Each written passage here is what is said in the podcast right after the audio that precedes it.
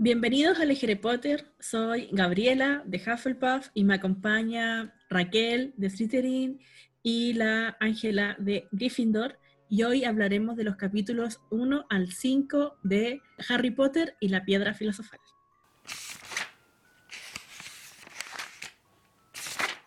El niño que sobrevivió, capítulo 1. Aquí es donde nos presentan a los Dursley y mi primer apunte fue... Ah, porque yo quiero hacer el reparo y nosotros vamos tomando apuntes de cada capítulo que, que leemos. Los vamos para a poder comentar. Super Matea, bueno, yo tengo un cuaderno.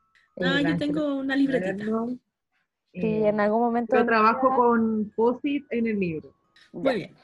Mi primer apunte es odio a los Dursley. Fue el primero que escribí. Mm. Es que eran terribles y aburridos.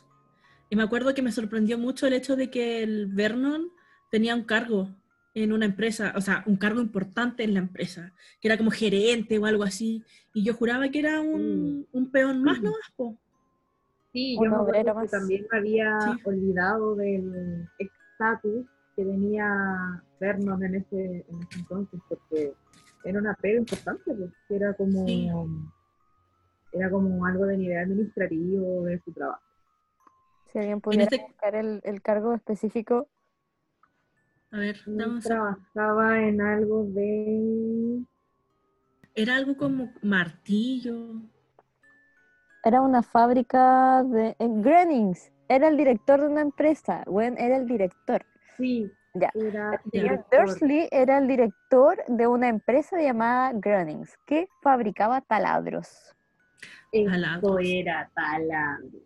Algo, algo Sí. sabíamos que era de la construcción. Loco era director. ¿Director de qué? ¿De los ¿Era tontos? Ya. Y eso igual me acuerdo que hacía coincidir con, con que decíamos de que los Dursley eran fachos. Sí, Sí, que el bicho dijo que los Dursley eran fachos, y claramente lo son, porque viven en los suburbios, están obsesionados con la normalidad y con ser con aceptados en la sociedad, y tienen mucha plata, entonces no les importa nada más que ellos mismos. Igual en este capítulo es cuando empezamos a darnos cuenta que el señor Dursley es experto en negación. Una cosa así Sí. a niveles increíbles. Porque están todas las Sí. señales ahí y él, no, no, no, aquí no está pasando nada, está todo no, debe ser una bien". convención de jóvenes. No, deben estar disfrazados por algo. Sí. Sí, de hecho, Siendo yo me que acordé que, incluso- anoté que él era muy bueno en fingir que todo seguía bien. Todo Sí. bien. Hay una parte donde específicamente hablan de los Potter y hablan de Harry y él lo escucha y aún así es como, no, no, no, esto no me afecta a mí, esto no tiene nada Es que un ver apellido conmigo". común. Sí, Sí, es un apellido común. común. Ahí es cuando, creo que era en este capítulo, cuando nos dábamos cuenta de que Vernon se sienta eh, mirando en contra de la ventana. Sí, que Sí. es la única persona que conocemos que su escritorio da la espalda a la A la ventana. espalda. en su oficina. Que es como, y yo que trabajo en una oficina todo el día, o que trabajaba en una oficina todo el día antes del coronavirus, tú querías estar, quizás no mirando la ventana, porque yo igual le doy la espalda a la ventana, pero me doy vuelta a mirar la ventana todo el rato, y él nunca miraba la ventana, y en las ventanas estaban las lechuzas. Entonces él nunca vio las Sí. lechuzas de día, porque él nunca miró la ventana, porque no le importa la luz del sol. O sea, Gaby, igual tu No. ventana da a un patio pequeño. Está en Sí, un da primer piso, entonces nunca vas a ver una lechuza ahí. O sea, aparte Pero- en nuestra zona no hay lechuzas.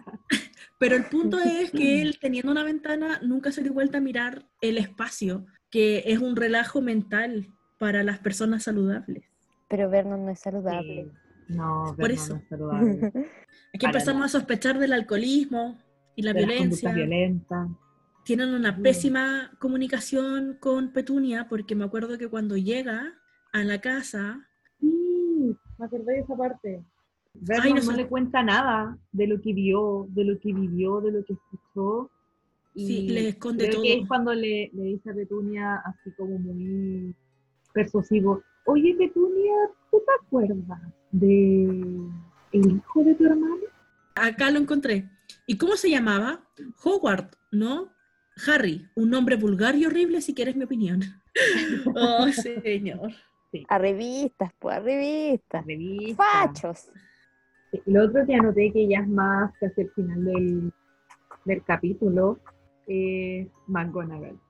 La Ah, Yo iba a decir lo mismo, porque estoy leyendo acá y es como, y se fueron a acostar y la cuestión, y él miró por la ventana como nunca, y el gato seguía ahí. Sí, Che, porque che, che. al Mismo principio del gato. capítulo había un gato afuera, ¿cachai? Como en su pasaje. Y él siente que el gato lo está mirando. Y como, no, si los gatos no hacen eso. Y claro, luego él vuelve, el gato sigue ahí, se va a acostar, mira por la ventana y el gato todavía está ahí, quieto. Inmaculado ese gato. Sí. Y después es ahí cuando nos damos cuenta de que se nos presenta McGonagall. ¿Cómo pudo aguantar todo un bendito día sentada en un soporte de... Es que era como una pared de ladrillo. Cemento. Cemento, Sí, ladrillo. ladrillo, cemento, una cosa así, y estuvo ahí Todo el día en otoño, o sea que tampoco era tan cálido. Exacto. Creo bueno, que en lo personal ni mi gato haría. No comió, no se abrigó, no fue al baño en todo el día. No hizo nada. Bueno, y eventualmente los Dursley se van a dormir, no hablan de nada de lo que pasó, y aparece por primera vez un hombre alto, delgado y muy anciano, a juzgar por su pelo y barbas plateadas. Oh, ¿quién podría ser? Mm, Oh, vaya. Maldito Dumbledore. Que en este momento lo amamos. Sí, Mira, pero a- Claro. A esta altura del libro lo vamos conociendo, es como, ¡Oh! un personaje nuevo, ¿quién será? Pero a medida que vayamos avanzando, bueno, Vamos a ir variando de opinión. sí. Por alguna razón, ver al gato pareció divertirlo. Rió entre dientes y murmuró, debería haberlo sabido, porque era McGonagall. Y de ahí aparece el apagador. En este libro le dicen apagador. Y después más adelante le van a cambiar el nombre. y ahí se ponen a conversar, Mm. pues como, bueno, Sí. Se ponen a conversar Sí, y que es cuando oye, destacamos una frase muy ambigua. Pero primero, eh, des- yo por lo menos des- destacaba la frialdad con la que hablan. Porque Sí. están todos muy afectados porque murieron los Potter, pero a pesar de eso no hay palabras de consuelo ni nada, es como muy, muy distante todo. pero es que será porque la cultura es así, pues, ¿cachai? Nosotros somos muy de llorar por todo. Eh, Sí, po. como, Gwen se murió la vecina de la amiga de mi mamá. No, pero Creo eso tiene que ver con que nosotros somos latinos. Los latinos son así, pero Mm. los ingleses son más fríos por su cultura, por su cultura es más fría, pero igual me choca. Igual me Además, hay que sorprende tener en cuenta de que en el mundo mágico, que ya se presenta en esta aparición de McGonagall y Dumbledore, ellos mencionan que todos están celebrando. No se vive ese luto por la muerte de los Potter, sino que se celebra que hayan muerto. Es que yo creo que están celebrando quienes no eran cercanos a los Potter, po. porque Ujú. Dumbledore y McGonagall, Hagrid, ellos no están celebrando. A pesar No. de que es una ocasión para celebrar, ellos, no, ellos están sufriendo por la muerte de sus amigos. Y claro, y aquí llegamos a la frase mm, donde Dumb- eh, Dumbledore, nada que ver, McGonagall eh, le pregunta a Dumbledore si Voldemort, o sea, quien usted sabe, realmente se ha ido. Y Dumbledore responde, es lo que parece. Y ahí fue donde anoté Dumbledore puto escurridizo ambiguo. Porque de verdad que me carga que no dé respuestas claras y directas. Las Al cosas como son. Ah, Desde el primer capítulo con la misma weá, Dumbledore. sí, ¿Cómo? lo ¿Cómo? presentan y el weón ahí evadiendo. Después de eso, ¿sabes qué es lo que dice? ¿Te gustaría tomar un caramelo de limón? Evadiendo, cambiando el tema así como si nada. Como, mira, parece que sí o no. ¿Quiere un dulce? Claro. Lo- los magos lo consumen y dicen que. ¿Quieres probar? Bueno, y de ahí hablan de que le suben el ego a Dumbledore. Ay, es que usted era el único mago al que, que tú- usted sabe, le tenía miedo. Y él como, ay, no, él tenía poderes que yo nunca tuve. Y como, ay, Dios mío, o sea, arrogan no, no es arrogancia, porque se está haciendo el humilde, cuando en verdad él se cree el hoyo el queque. No, Sí, pero hasta este momento nosotros no sabemos eso, po. Exacto. Eh, lo vamos descubriendo más adelante. Bueno, claramente nosotros ya lo sabemos y ya los leímos. Exacto, Pero ya lo simulando que estamos leyendo de cero, se supone que nosotros no sabemos que Dumbledore es así. Entonces, hasta el momento es un ser bastante especial. Es... Interesante Sí, y es desconocido, porque al final las frases que te, la conversación que tienen en este capítulo, a primera vista tampoco te dice qué tipo de persona es, sino que está tirando comentarios sobre hechos que pasaron y su opinión, que claramente es muy ambigua. claro. Hoy estoy pasando las páginas y en verdad McGonagall sí muestra emoción sobre lo que le pasa a Harry. Ah, La profesora McGonagall sacó un pañuelo con puntilla y se lo pasó por los ojos, por detrás de las gafas. Esa es como su muestra de emoción, que Sí. es bastante en realidad para ser McGonagall, porque McGonagall no demuestra ninguna emoción. ¿no? Y aparte, acá hay una, una frase que dice que la voz de la profesora McGonagall igual tembló, se quebró hablando. Sí, Entonces, había una emoción bastante potente, un sentimiento importante hacia Lily y James, que aquí ya los nombran en este sí, capítulo. po. Igual cuando Dumbledore le dice que están ahí porque van a dejar a Harry con esas personas, ella se altera caleta. No puede referirse a la gente que vive aquí, gritó la profesora, poniéndose de pie en un salto. O sea, igual ella sí demuestra emociones. Sí, ¿no? Y Dumbledore dice, se justifica de que es el mejor lugar para él en estos momentos. Y Es que sí, una po. carta. Sí, pues les dejo una carta. indignadísima. ¿Una carta? ¿Crees que van a leer esa carta? Bueno, no eres ni capaz de tocar la puerta. Yo entiendo la decisión de dejarlo donde sus tíos, porque Sí, pues, tiene que ver con el conversamos. hechizo de magia, Sí, que la única manera de mantener a Harry protegido y escondido mágicamente de Voldemort es que estuviera con alguien de su familia. Que Y lamentablemente, las únicas personas que tenían la misma sangre que él, por decirlo así, era Petunia y Dudley. Así que había que dejarlo ahí. Igual creo que también tiene, tiene razón este otro viejo cuando dice de que la fama de Harry, refiriéndose a la fama de Harry, sería suficiente para marear a cualquier niño, famoso antes de saber hablar y andar. Algo que creo que hace que Harry tenga una personalidad más amigable, porque creo que si hubiese crecido en el mundo mágico, habría sido más como Draco. Sí, o sea, probablemente hubiese sido aún más enemigo de que es con Draco. Claro, como ya habían comentado, la gente estaba celebrando. Entonces, si se enteraban de que el niño que vivió estaba en el mundo mágico y era de el apellido que estaban celebrando, claramente se iba a criar a un niño muy adulado solo por existir. ¿Quién sabe qué tipo de Harry habrían tenido? Además que, bueno, esto lo dicen más adelante, pero recordemos que a Harry durante toda su vida desconocidos lo saludaban en la calle. Sí, entonces bien al haber tenido ese reconocimiento, el ser consciente de ese reconocimiento, hubiese sido un hueón más petulante. Ay, sí. Sí. Porque Bueno, se y iba luego llega Hagrid. rodeado de aduladores. Alabanzas, sí, aduladores, esa era la palabra correcta. Imagínate un cabro de 5 años entrando a una juguetería y diciendo, ay, me gustaría tener ese juguete, y que se lo dieran. O entrando a una heladería, ay, quiero un helado, y le dan uno triple, porque esas cosas pasan con los niños famosos. Habría sido muy mal criado. No, no, no. La ¿Quién lo señora que llevo dentro no está de acuerdo. Pongámonos en el caso de que Harry no va a vivir con sus tíos, Su padrino, pues Sirius. pero Pero él, él está, él lo llevan detenido, ¿cierto? sí, po. Sí, pues lo llevaban detenido. Lupin, Por eso él no era opción. Probablemente en la Orden del Fénix, po. alguien de la Orden del Fénix.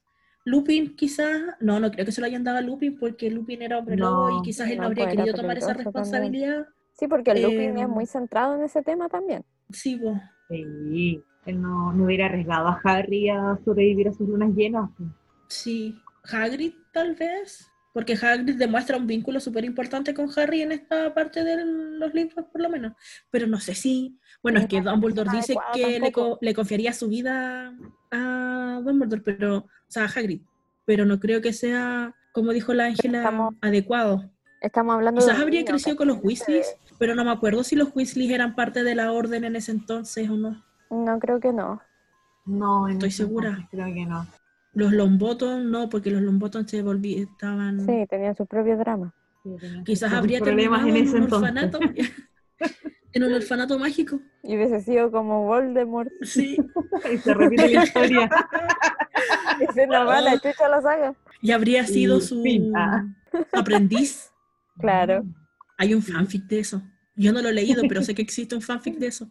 Pero en Mm, verdad no hay muchos candidatos, po. Candidatos así No, como que yo pueda apostar por eh, decir, no, sabes que yo hubiese dejado que Harry eh, lo criara tal mago o tal bruja, no se me viene ninguno a la mente en este momento. Como decías tú, Gaby, la mejor opción era Sirius, pero Sirius después se lo llevan, po. Pero es que a lo mejor en el, en el contexto de que Sirius tendría que haber cuidado a Harry, Dumbledore habría hecho algo por Sirius. Mira, no sé. Mm. Yo creo que sí, porque como es un señor súper interesado y no da punta sin hilo. Quizás bajo ciertas condiciones y armando el escenario, Dumbledore hubiera hecho que se quedara con Sirius. Sí. O quizás habría quedado con Dumbledore. Oh. ¿Te das cuenta cómo hubiese sido Harry de quedarse con Dumbledore? ¿Cómo sería un niño criado por Dumbledore con tantas mentiras y tan manipulador? Pobre Harry. De solo imaginarlo ya sido es terrible. Bueno, estoy Sí. sufriendo, así pensando en como en toda la manipulación, porque Dumbledore es una persona muy manipuladora, más allá de si sea bueno, carismático, es un manipulador. Entonces, imagínate un niño creciendo en ese ambiente donde más que enseñarte cosas, te manipulan para que tú logres hacer cosas. Entonces, como, pobrecito. Yo hubiese sido como un chiche, po. Sí, Como, permiso, él es Harry, déjenlo pasar. yo creo que No, yo habría creo sido que lo contrario. Yo creo que complicado Dumbledore estaría igual. todo el rato así como, en, ay, si no es para tanto. Ay, Harry, si no eres tan importante, como quitándole ese valor, ¿cachai? Para tratar de equiparar la situación. No, y tomando así. en cuenta la vida que llevaba Dumbledore, que se desaparecía mucho. Entonces, en ese entonces, quizás hasta ni lo hubiera criado, Harry se hubiera tenido que criar solo, porque quizás Dumbledore, como estaba en Hogwarts, Pero también trabajando en viajaba, po. investigaciones, viajaba mucho. Sí, Y claramente no se podía llevar a Harry. Yo creo que eventualmente McGonagall habría sido la responsable. Harry no tenía opciones. Sí, Harry fue Bueno, lo mejor que pudieron hacer por ti. Lo sí, intentaron. fue lo mejor, lo intentaron. Bueno, y llega Hagrid. en Llega la Hagrid en la moto, lo va a dejar. Podemos ver los primeros, la primera como conexión emocional que tiene Hagrid con Harry. Sí, porque Hagrid expresa mucho sus emociones, al punto de que la McGonagall es como, cállate, vas a despertar a los muggles. Es cuando le, pre- le pide eh, si se puede despedir de él. Sí, Y ahí es cuando está un poco más emocional y alterado y McGonagall lo hace callar. Sí, Que en este momento ya sabemos que Muggle es alguien que no tiene magia. sí. Lo deducimos. Son ustedes que están escuchando. Bien. Y nosotras también. ¿Por qué lo mencionaste? Porque tenemos que decirlo porque si no la gente va a empezar a sospechar. Repasando así como rapidito, llegué a la parte donde lo dejan en la puerta.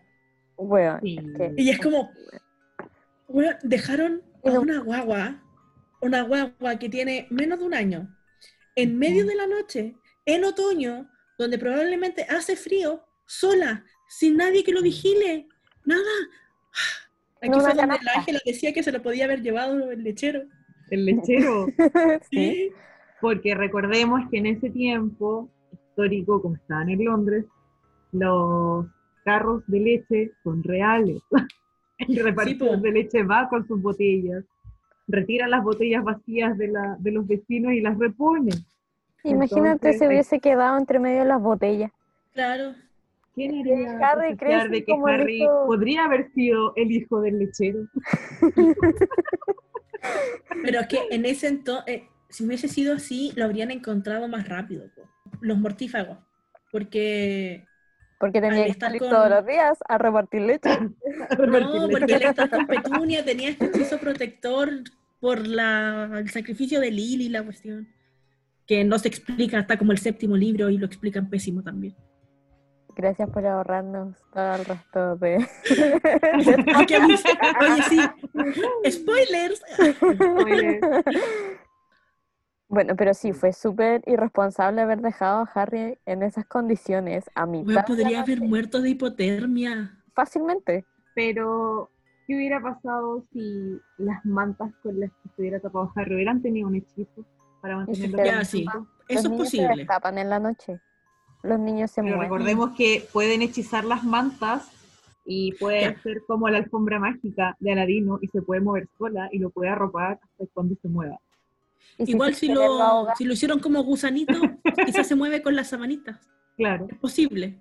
Mira, Ya sí. yo a mi hijo le hice un gusanito hasta los tres meses. De ella no funcionaba. Nada más que de- ¿A quién le funciona el gusanito si todos nos movemos cuando nos Mm. dormimos? Sheldon Cooper no. Bueno, todos los neurotípicos no nos movemos cuando nos dormimos. Sí, pero sí es, eh, fue súper irresponsable. Sí, porque igual se lo podrían haber robado, porque ninguno se quedó esperando. Aunque ¿sabes qué? Yo creo que McGonagall se tiene que haber quedado, No, porque se ¿Y fueron a festejar. pero quizás volvió, no sé. Y le dice, bueno, profesora, vámonos. Vamos a tomarnos una cosita. No, pero es que se va No, Dumbledore solo, po. Dice, nos veremos pronto, espero, profesora McGonagall, dijo Dumbledore, saludándola con una inclinación de cabeza. La profesora McGonagall se sonó la nariz por toda, por toda respuesta. Dumbledore se volvió y se marchó calle abajo. Ser que McGonagall se volvió a transformar en gato y esperó, y esperó, y siguió esperando hasta que Petunia abriera la puerta para buscar la leche, pero en vez de leche encontró un niño. Claro, porque hacen mención solo de que Hagrid se va y que Dumbledore se va, pero en verdad no hacen mención de que McGonagall se vaya, po. Sí, Claro. mira, dice, Ah, pero acá. dice, Ah, sí, un gato de Eh, pigrado que oh. se escabullía por una esquina. sí, Sí, perdón, porque se lo va. leí antes que. Sí, lo dejaron solo. Lo dejaron solo. Teatro. Lo dejaron solo. Dejaron solo a un lactante. Claramente ninguno de ellos estaba capacitado para hacerse cargo de Harry. Claramente. Ese es el justificativo perfecto para argumentar por qué ellos no podían cuidar a Harry. Y en el capítulo 2, el vidrio que se desvaneció, adelantamos la historia 10 años. Y es el cumpleaños Harry de está crecidito, Dudley está crecidito. Muy Aquí crecido. nos damos muy crecidito. Sí. Y en este capítulo es cuando ya nos damos cuenta de las conductas agresivas y violentas de toda la familia Dursley y sobre todo hacia Harry. La familia disfuncional del siglo. la familia disfuncional, porque en el principio del capítulo mencionan de que se ven muchas fotos de una familia de a tres y nadie pensaba de que había alguien más viviendo bajo esa casa. No había nada de Harry. De hecho, ni siquiera tenía una pieza como la esquina. También Me estresa este el tema de las arañas. Sí, bueno, eh, acá mencionan de que. Harry duerme debajo de las escaleras y que lo despiertan como todas las mañanas los gritos de tía Petunia, Sí. Así como lo recibió la primera vez en su casa. Se mantiene esto de los gritos en las mañanas. Y en serio es como, ¿de verdad puedes soportar todos los días peleando con la misma persona que además es un niño? Sí, pues un niño nomás. Ajá. Y tratarlo a gritos y algo que anoté y que se habíamos comentado antes de hacer nuestra, antes de presentar esto a todos ustedes, era la frase icónica de no hagas preguntas. A Harry Sí. le prohibían todo tipo de creatividad. Él no podía preguntar nada, porque me acuerdo que en el capítulo aquí mencionan de que Petunia le dice más o menos la forma en que fallecieron sus padres Sí. y me Ujú. dicen, ellos murieron en un accidente de, de tránsito, en un auto. No preguntes, no hagas preguntas. No hagas preguntas. Esa era la primera regla que se debía observar si se quería vivir una vida tranquila con los Dursley. Qué cuático. Como un niño no va a poder hacer preguntas, es parte de su naturaleza. Así aprenden, así crecen, Sí. así entienden el mundo, etcétera, etcétera. Y por otro lado también están los problemas de autoestima de Harry. Tengo la frase aquí marcada. La única cosa que a Harry le gustaba de su apariencia era aquella pequeña cicatriz en la frente. De todo su cuerpo, Sí. de toda su apariencia, lo único que a Harry le gustaba era su cicatriz. Nada más. Que es terrible. Me sigue chocando como la primera vez que lo hablamos. Sí. Sí, porque ¿Qué? igual es- se condice con los tratos que recibía de los Dursley. y Al final eh, no tenía nada nuevo, todo era heredado. Y si es que heredado, porque Dudley tampoco cuidaba mucho sus cosas. Entonces, todo lo que Harry recibía tampoco estaba en buenas condiciones. Bueno, y es el cumpleaños de Dudley. Y está con el tema de los regalos y la cuestión que recibe 39.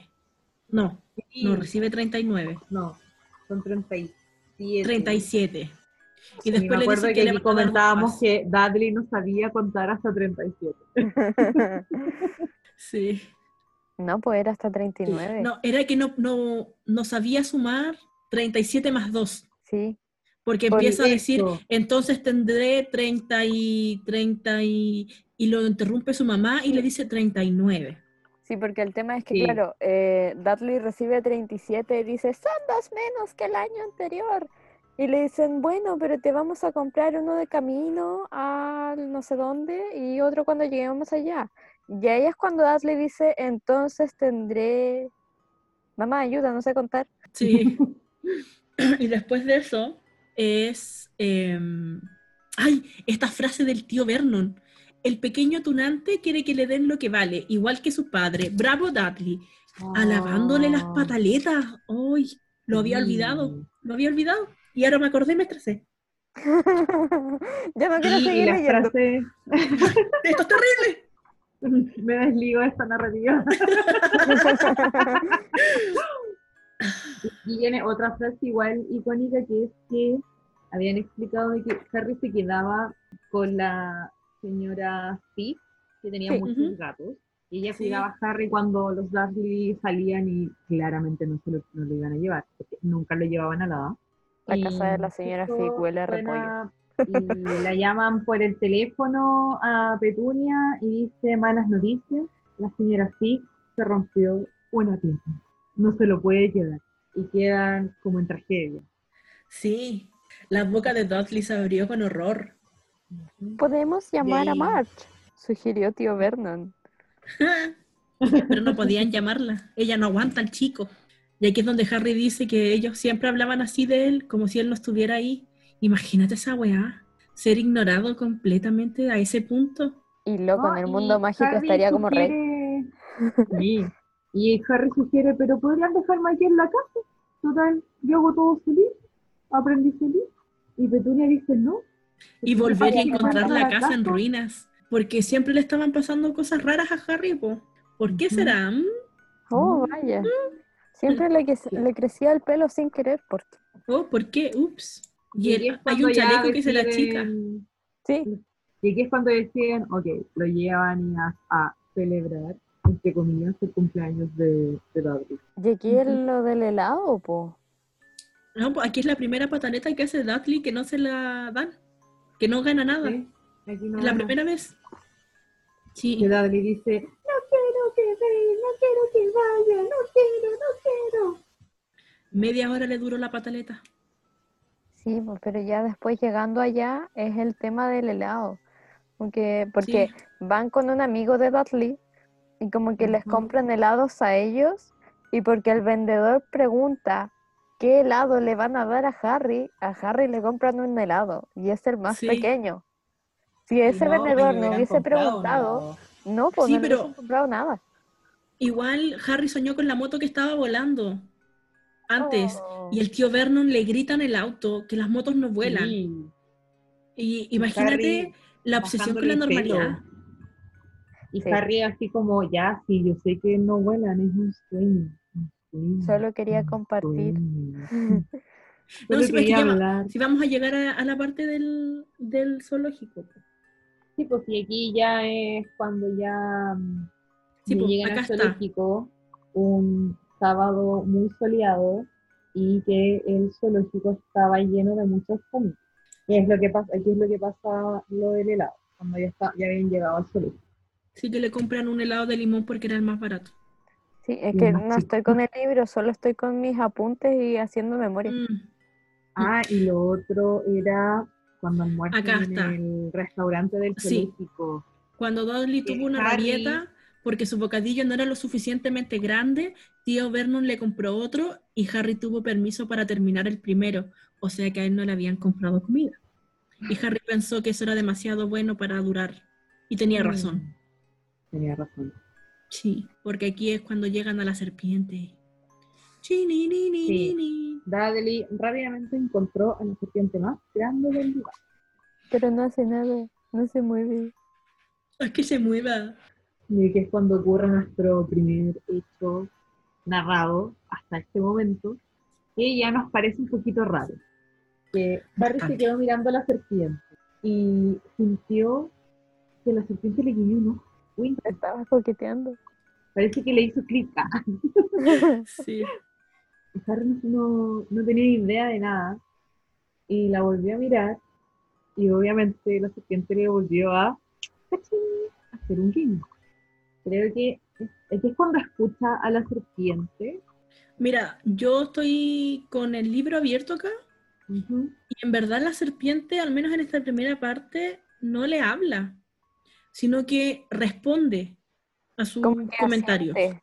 Sí, porque dice, levantó los ojos hacia el techo, o sea, la serpiente torció la cabeza hacia tío Vernon y Dudley y luego levantó los ojos hacia el techo. Dirigió a Harry una mirada que decía claramente, me pasa esto constantemente.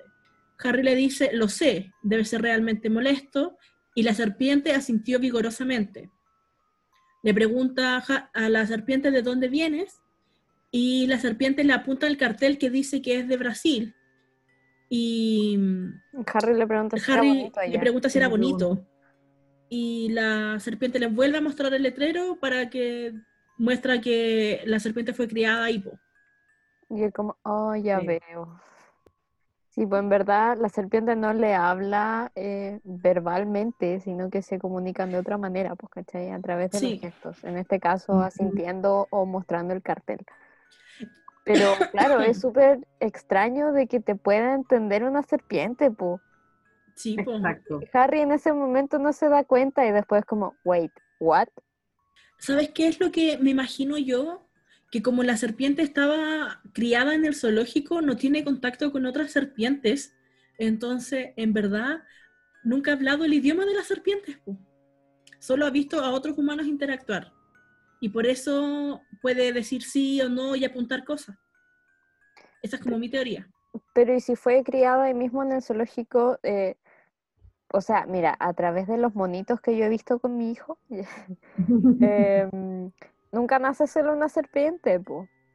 No sé, nunca he visto cómo nacen las serpientes. Viene O sea, sé que en nacen de un huevos, huevo. ¿cachai? Pero Sí, nunca hay solo huevos. un huevo de serpiente, siempre hay más. Entonces, Mm, probablemente también mm, tiene hermanitas. Entonces, descarto mi idea. Porque es parte de, también tienen que mantener un poco su ecosistema, pues. Sí, po. Claro, lo probable es con que cuando, el, cuando los hermanitos de la serpiente hayan crecido, los, los pueden haber separado. Claro. Claro, no, mira, entonces tiene, tiene que ver con el vidrio, porque cuando llega Dudley, le pega a Harry y el vidrio desaparece y la serpiente sale, la serpiente le dice, mientras la serpiente se deslizaba ante él, Harry habría podido jurar que una voz baja y silbante decía, Brasil, allá voy, gracias amigo. Entonces puede que el vidrio no lo haya, no, no dejara que pudiera hablar, o sea, no que pudiera hablar, sino que Harry No la la escuchara. por el, el tipo de sonidos que hacían. Sí, porque en este momento es cuando el vidrio se desvanece y. Dudley y su amigo caen adentro.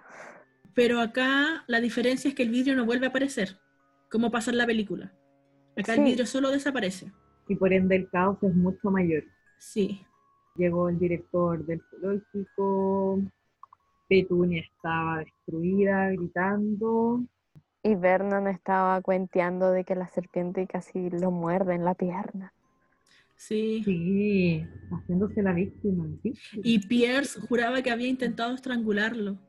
Pierce, el amigo de Hasta la muerte. Sí, el Sí. amigo de Donald. Que dice, cuando ya van de vuelta a la casa, Harry le estaba hablando, ¿verdad, Harry? Y aquí quedó la escoba. Como Pierce y la Sí. concha de tu madre, weón, quédate Sí. callado. Maldito. Y nadie dijo nada en todo el camino y de ahí a tu alacena. Sí. No hay comida. Sí. No hay comida. Harry volvió a su cuarto, entre comillas. Y acá es cuando hablábamos de eh, nuestra teoría de los problemas de alcohol de tío Vernon. Porque llegan a la Mm. casa, así, el ambiente de cabro culiao lo hizo otra vez. Y vete a tu sí. alacena. Y tía Petunia le eh, dice, tía Petunia tuvo que servirle una copa de brandy a Vernon Sí. para que se calmara. Que cualquier Cuático. persona en circunstancias normales tal vez diría, ya, ok, no es tan descabellado, sí, muchos de nosotros lo hacemos también, pero son los Dursley. No, y además que no es la, esta es la primera vez que lo mencionan, pero luego en los siguientes capítulos lo siguen mencionando. po. Sí, siguen ah, hablando de que el señor Vernon eh, necesita de alcohol para calmarse. Y eso es un es un rasgo comportamiento alcohólico. repetitivo. Sí, Sí, y aquí también recalcamos el tema de la autoestima de Harry y de las conductas abusivas, porque Harry, aunque los Dursley estuvieran dormidos, él no se atreviera a la cocina a buscar comida. no, pues porque lo castigaban más. Sí, pues, y aquí igual hablábamos sobre que Harry tenía esperanza de que alguien lo salvara todo el tiempo. Que algún pariente Sí. desconocido lo iba a ir a buscar y a llevárselo, pero no sucedió. Entonces al final él tenía 10 años y ya se había rendido en la vida. Era como, ya, Sí. sí, esto es lo que me toca. No tenía amigos en el colegio tampoco. Sí, bueno, y en eso yo comentaba la otra vez de que el, quizás qué tipo de poder tenía Vernon y Petunia sobre el colegio también, porque como nadie se iba a dar cuenta de todos los abusos que sufría Harry en su entorno familiar y escolar. Porque Sí. si no tienes amigos es porque Dudley le estaba haciendo bullying constantemente dentro y fuera de su casa. Sí, igual Exacto. en esos años el bullying no era tan reconocido, por decirlo así, pero sí no podemos dejar pasar el hecho de que Harry estaba desnutrido, no tenía ropa adecuada para él y llegaba con moretones al colegio, porque Dudley le pegaba. Entonces, ¿cómo ningún profesor hizo algo respecto a eso? po? O quizás si lo hicieron, ¿cómo habrán hecho los Dursley para acallarlo? ¿Dónde estaba la profesora de Matilda? Sí, ¿dónde estaba la profesora de. Matilda? ¿Dónde? Sí, me acuerdo que yo le comenté a mi mamá, porque mi mamá es profe de kinder, parvu- perdón, es educadora de párvulo, porque si escucha esto me va a retar si no lo digo bien. Y yo le decía, si tú tienes un alumno con estos rasgos, ¿tú lo dejarías pasar? Y ella me decía que no, que obviamente ella llamaría a los apoderados y quizás si fuera necesario las autoridades pertinentes. Entonces yo, igual mi mamá es mi mamá y tiene un tremendo corazón, entonces la barra queda bien alta. Pero igual, como ningún profesor, como ningún adulto hizo algo respecto a eso, es, eh, a no sé, a mí no me cuadra, no tiene mucho sentido. No, pues o sea, porque No. ya pasaron 10 años desde que el loco llegó a la casa de sus tíos. Probablemente Harry fue a un jardín para que no estuviera en su casa. Entonces empezó a ir desde... No creo, no creo que haya ido al jardín porque Petunia no trabaja, po. Pero con tal de no tenerlo, Es que no iban a gastar plata en él, po. Pero igual pensando en que tienen estas influencias de Vernon, él se podría haber conseguido, por ejemplo, un canje del cupo de algo. Aunque Puede hubiera ser, sido el sí. peor jardín o kinder para no tener a Harry en la casa y solo estar con Dudley. No sé, yo creo que lo habrían tenido escondido, porque llevarlo al jardín también significaba sacarlo todos los días de la casa y entrarlo todos los días a la casa y los vecinos lo iban a ver. mm, sí, también es cierto. Bueno, pero después empezó a ir al colegio. Los niños empiezan a ir al colegio alrededor de los 5 o 6 años. Y el loco ya tiene 10. Mm. Entonces, como desde que entró a kinder o a primero, nadie se dio cuenta. Nadie hizo nada. Normalización total de este tipo de violencia familiar. O sea, también pensando yo en las historias de niños en hogares adoptivos que he escuchado, y como hemos hablado antes, Vernon tenía plata y un cargo importante, lo más probable es que haya sobornado a cualquiera que, que haya ido a la casa a investigar. po. a cualquier policía o de personas de bienestar de los Servicios niños, sociales. esos servicios sociales. Y aquí estamos con cosas, no todos, obviamente, pero la mayoría de esos agentes, agentes tienden a ser influenciables. Bueno, y aquí también al final de este capítulo es donde Harry menciona que hay gente rara que lo saluda, gente muy extraña. Que lo saludan muy emocionados y él nunca entendió por qué. Sí, gente muy estrafalaria, que una mujer anciana, toda vestida de verde, lo había saludado alegremente en un au- autobús. Un hombre calvo, con un abrigo púrpura, y ese tipo de ejemplos. Lo más Sí. raro de toda aquella gente era la forma en que parecían desaparecer en el momento en que Harry trataba de acercarse. Y Harry así como, lléveme con usted, señor que no conozco. Oh, Lléveme, sí. por favor. ¿Es acaso usted un familiar perdido? claro. Sálveme. esperanzas de Harry.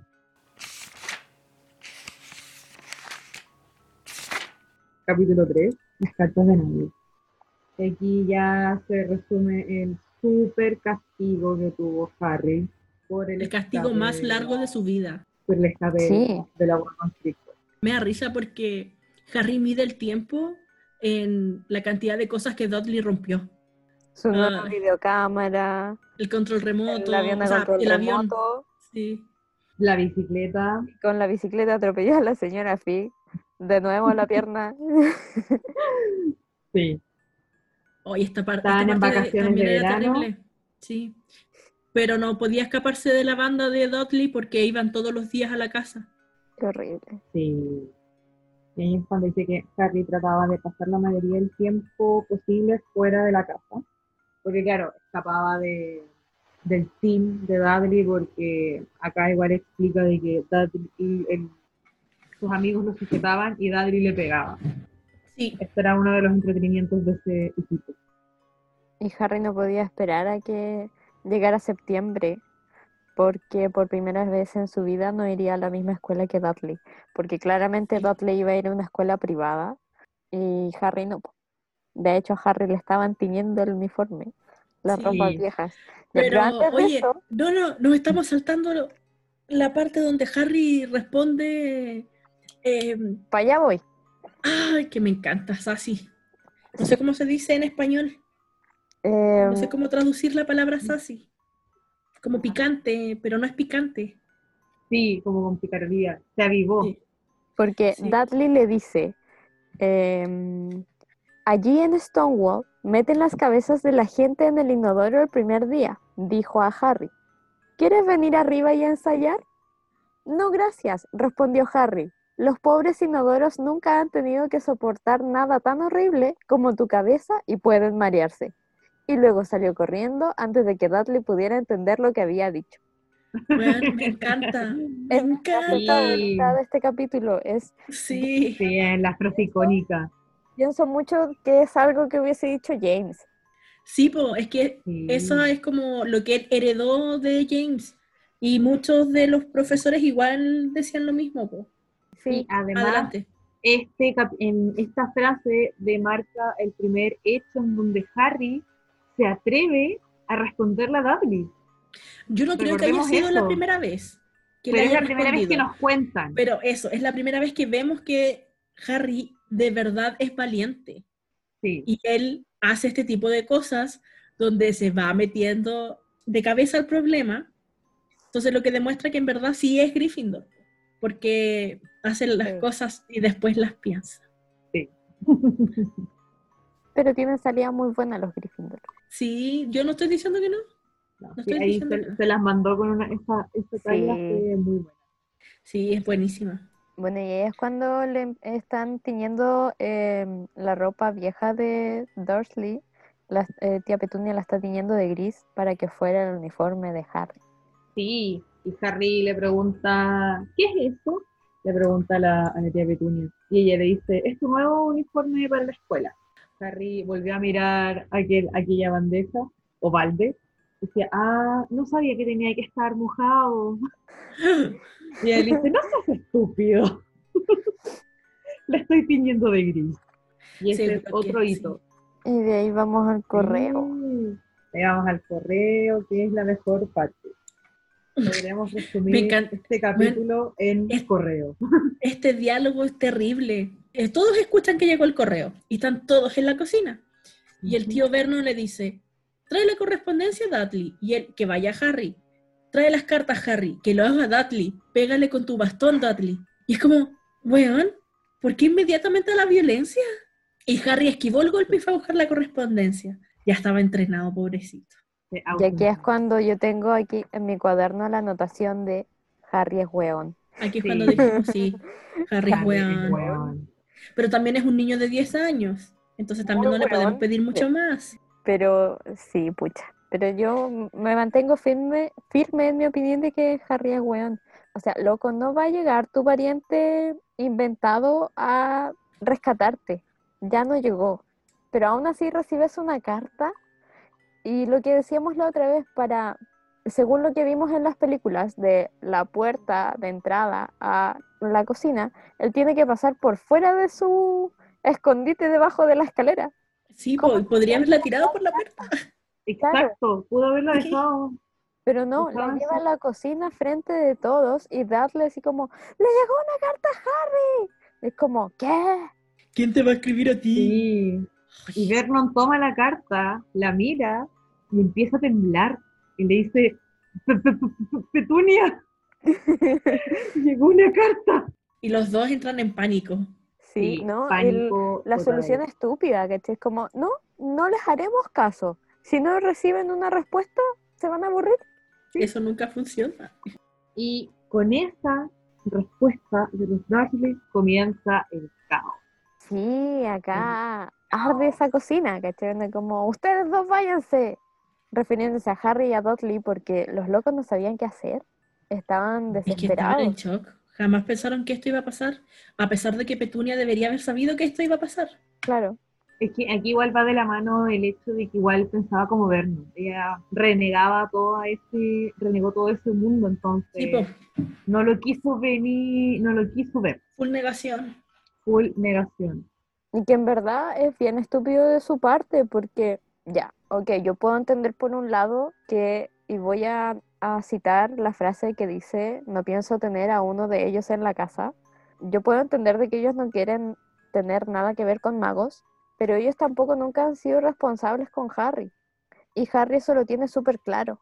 Entonces, ¿por qué no verlo desde el otro punto de vista de que, ok, esperemos a que se pueda ir a Hogwarts y lo mandamos para allá y nos deshacemos de él. Y después vienen vacaciones, ¿cachai? Lo tenemos dos meses y se vuelve a ir.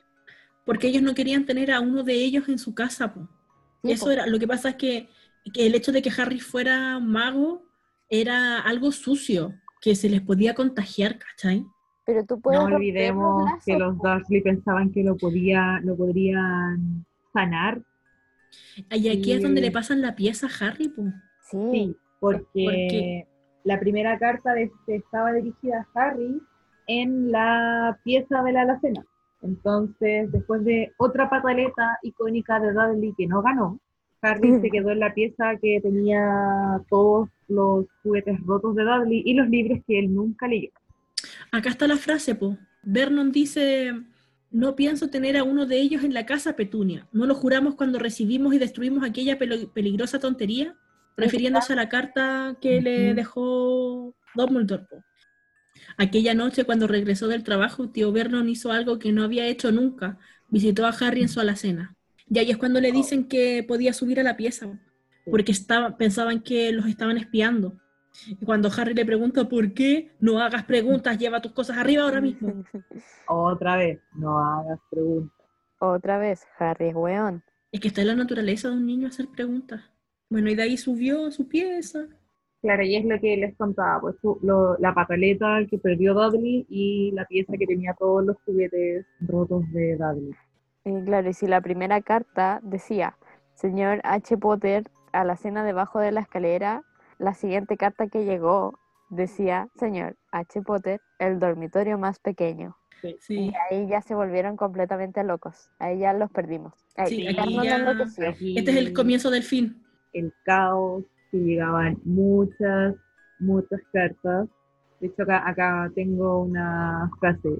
El viernes, no menos de 12 cartas llegaron, a, llegaron para Harry. Y ahí empezaba a aumentar el número de cartas que llegaba a la casa.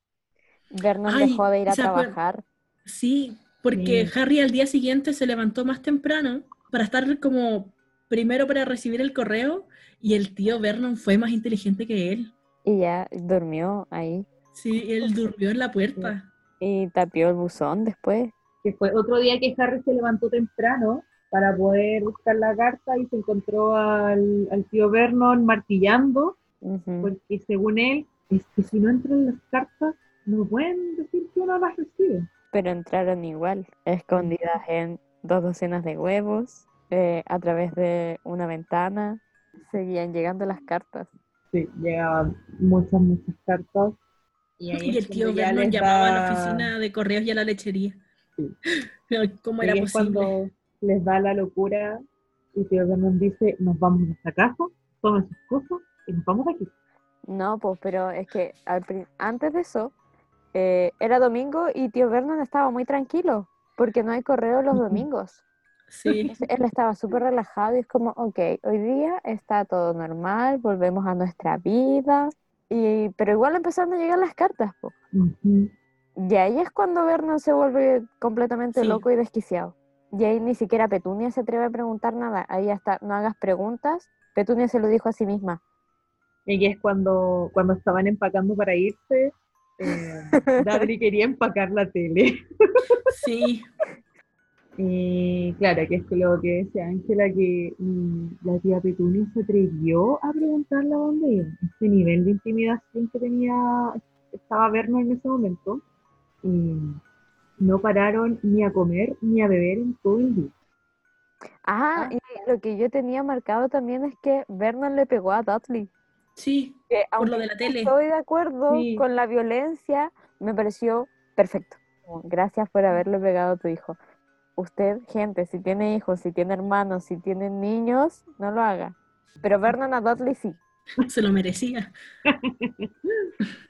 Y Vernon Bueno, hablaba al hotel. mientras conducía.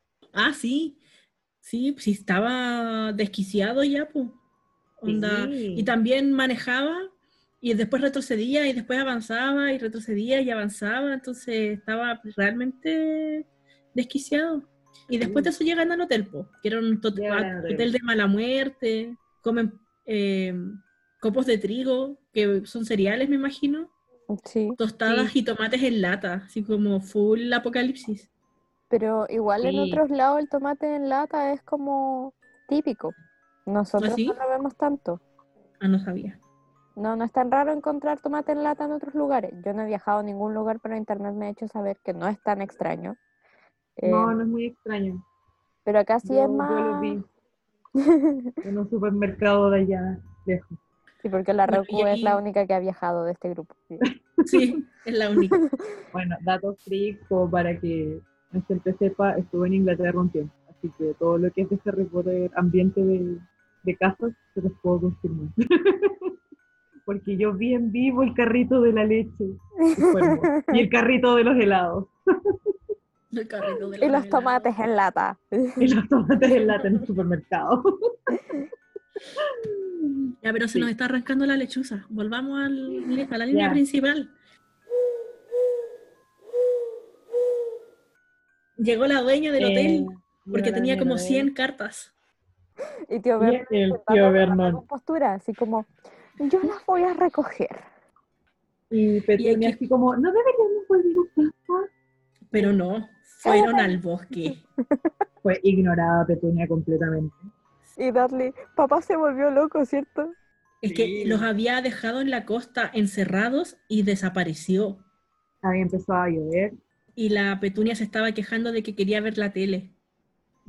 sí, porque era lunes y había un programa que ella quería ver. Ay, no, no, era, no es petunia, No, es es Dudley, el que se está quejando. Que se queja a su mamá. Y Harry se acuerda que va a ser su cumpleaños pronto. Oh, cosito. Sí, Sí, Y porque vuelve- ese día era lunes y se acuerda de que mañana martes es el cumpleaños número 11 de Harry. Sí. Y aparece el tío Vernon con un paquete largo y delgado y les dice que encontró el lugar perfecto. y se los lleva. Y está feliz de que va a haber una tormenta. Así que ahí es cuando aparece el bote que le prestaron, creo. Se Ah, no, la robó. alquilaron. No, lo No, no, la arrendaron. alquilaron. Alquilado. Vernon en su desesperación construyó un bote. Sí, más o menos. Sí, pues se lo lleva a esa cabaña, palafito, no sé. Sí. Sí.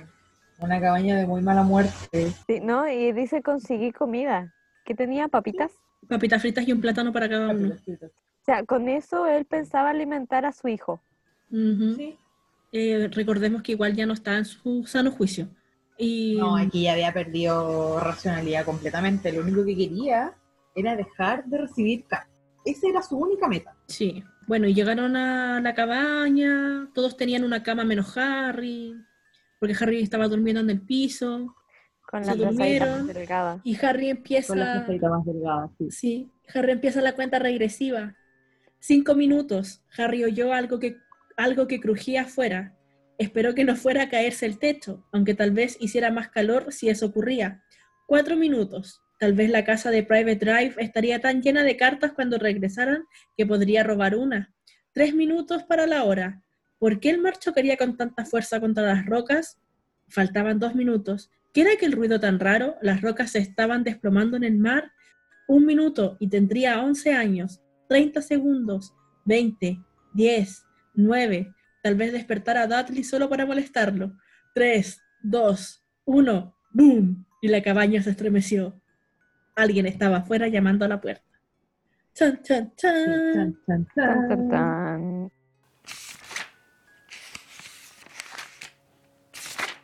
Y pasamos al capítulo y pasamos. 4, El guardián de las llaves. ¡Boom! boom. La puerta sonó de nuevo. Y Dudley se despertó. ¿Dónde está el cañón? ¿Dónde está el cañón? Weón. Ay. Y ahí aparece tío Vernon con un Vernon rifle. bajó. Y ahí descubrieron cuál era el paquete largo que había guardado Vernon en el auto. Sí. Sí. El loco llevó un rifle. ¿Quién está ahí? Te advierto. Estoy armado. Y luego de una pausa, la puerta se cayó. Sí. Y él la recogió y la volvió a poner. Y él entra muy campante y dice, podríamos prepararte. No fue un viaje fácil, como si los conociera de toda la vida. No, y porque y su abrigo. Loco, él saca una tetera de su abrigo. El abrigo lo tenía todo. Bueno, y aquí empezamos con los comentarios gordofóbicos. po. Ah, pero bueno, eh, si aún no entienden de quién estamos hablando, es del fabuloso, fantástico Rubius Hagrid. Que por eso hablamos de que botó la puerta y fue capaz de ponerla de nuevo en su lugar y que tenía un abrigo gigante donde hasta tenía una tetera.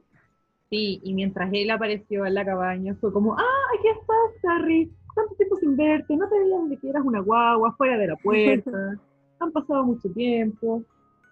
Y es la primera vez que escuchamos la frase, te pareces mucho a tu padre, pero tienes los ojos de tu madre. Sí. Bueno, y yo, yo no puedo dejar pasar el levántate bola de grasa que le dice Hagrid a Dudley. Y Anotado. después le dice, ese gordo pastel que es su hijo no necesita engordar más, Dursley. Que, mira, en verdad a mí no me molesta que Hagrid trate así a, a Dudley, pero Porque, El pero es porque es Dudley, po. claro, porque es Y Dudley. nosotros lo conocemos y sabemos que es un pendejo terrible y todo. Pero- Pero, igual me choca. Hagrid tiene que entender que su problema no es con el hijo, es con los Dursley. ¿cachai? Exacto. Porque Dudley no tiene la culpa de ser como es. Es porque lo criaron así, po. Exacto, Son los entonces padres quienes tienen la culpa. atacar al más débil es súper cobarde, ¿cachai? Es como Hagrid, ataca a los papás. ¿cachai? Si queréis decirle algo hiriente a alguien, díselo a Vernon. Bueno, es que igual Hagrid es súper infantil, inmaduro en realidad. Bueno, ahí es cuando nos damos cuenta, eh, a, a Harry nunca le contaron de su historia y Hagrid lo tenía todo asumido. Para él era, hola, yo lo celebro con Harry, me lo llevo, un gusto, adiós. Adiós. Y ahí Hagrid se dio cuenta de que no. Sí, pero nos estamos adelantando un poquito. Eso pasa como tres, tres párrafos más abajo. El- aquí empezamos con la torta. Es que todavía me trauma que la torta no haya sido rosada. Te juro que Sí. de tanto ver la película, yo ya tenía asimilado que la torta era rosa y la torta no es rosa. La torta Mm. es de chocolate pegajoso con feliz cumpleaños Harry escrito en verde. O sea que es café. Pero Exacto. yo he comprado tortas de chocolate que no son cafés por fuera. Pero es que si fuera de otro color por fuera, diría que es de un color por fuera. La, Y yo la creo que igual lo sería, descrito. sería un gran pastel rosa con feliz cumpleaños Harry escrito en verde. Porque en ningún momento dice el color, pero dice que es de chocolate y es de conocimiento general que el chocolate es café. Chocolate blanco. Diría chocolate blanco. Se especifica. Diría chocolate. Y ahí es cuando Harry le dice, "Mm, ¿quién eres? Y Hagrid, en su mente, asumiendo de que todo sería perfecto de acuerdo a su plan, ¡ah! No me he presentado. Soy Rubius Hagrid, guardianes de las llaves y de los terrenos de juego. Y ahí vuelve a quererte decir como, bueno, eh, ¿está lista el agua? ¿Hirvió el agua? Ponte unas tacitas. Igual Hagrid también demostrando su leve alcoholismo, eh, pero no diría que no, si tienen algo más fuerte. Ahí aquí es cuando hace su fuego secreto. Y la respuesta de Vernon ante Hagrid cocinando, no toques nada que él te dé, Dudley. Como, ya, ok. Y aquí es cuando dice la frase que tú decías, po. ese gordo pastel que su hijo no necesita engordar más. Dursley, no se preocupe. Sí, eh, bueno, lo que yo mencionaba la otra vez es que em, Hagrid comienza a preparar salchichas Sí. y a Harry nunca lo educaron para que no recibiera cosas de extraños. Harry piensa que es lo más bacán que le puede estar pasando que llega un desconocido con un pastel de cumpleaños, le prepara salchicha, le da tecito y él recibe todo sin, Cierto, que lo hablamos y sin cuestionar nada. sin cuestionar nada, pues, ¿cachai? Entonces como que nunca tuvieron un mínimo de responsabilidad con Harry tampoco en enseñarle a no hablar con extraños, no recibir cosas de extraños, ¿no? Solamente se preocupan de que Dudley no eh, tome nada de lo que está entregándoles eh, Hagrid. Pero Harry les da lo mismo. Sí, Harry fue invisible, no, no le inculcaron esa educación. Autocuidado, nada.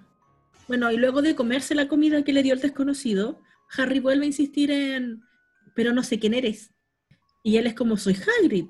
Ya te lo dije, soy el guardián de Hogwarts. Y él le- ahí es cuando le dice, ya lo sabrás todo sobre Hogwarts, por supuesto. Y él es como, "Eh, pues no. Como, pucha, ¿sabéis qué? No, no, no te cacho. Y Y Harry dice, lo siento. Y Hagrid, ¿lo siento? ¿Por qué tú lo tienes que sentir? aquí es cuando Hagrid se enoja. Sí, pero que igual tiene un control de la ira. Sí.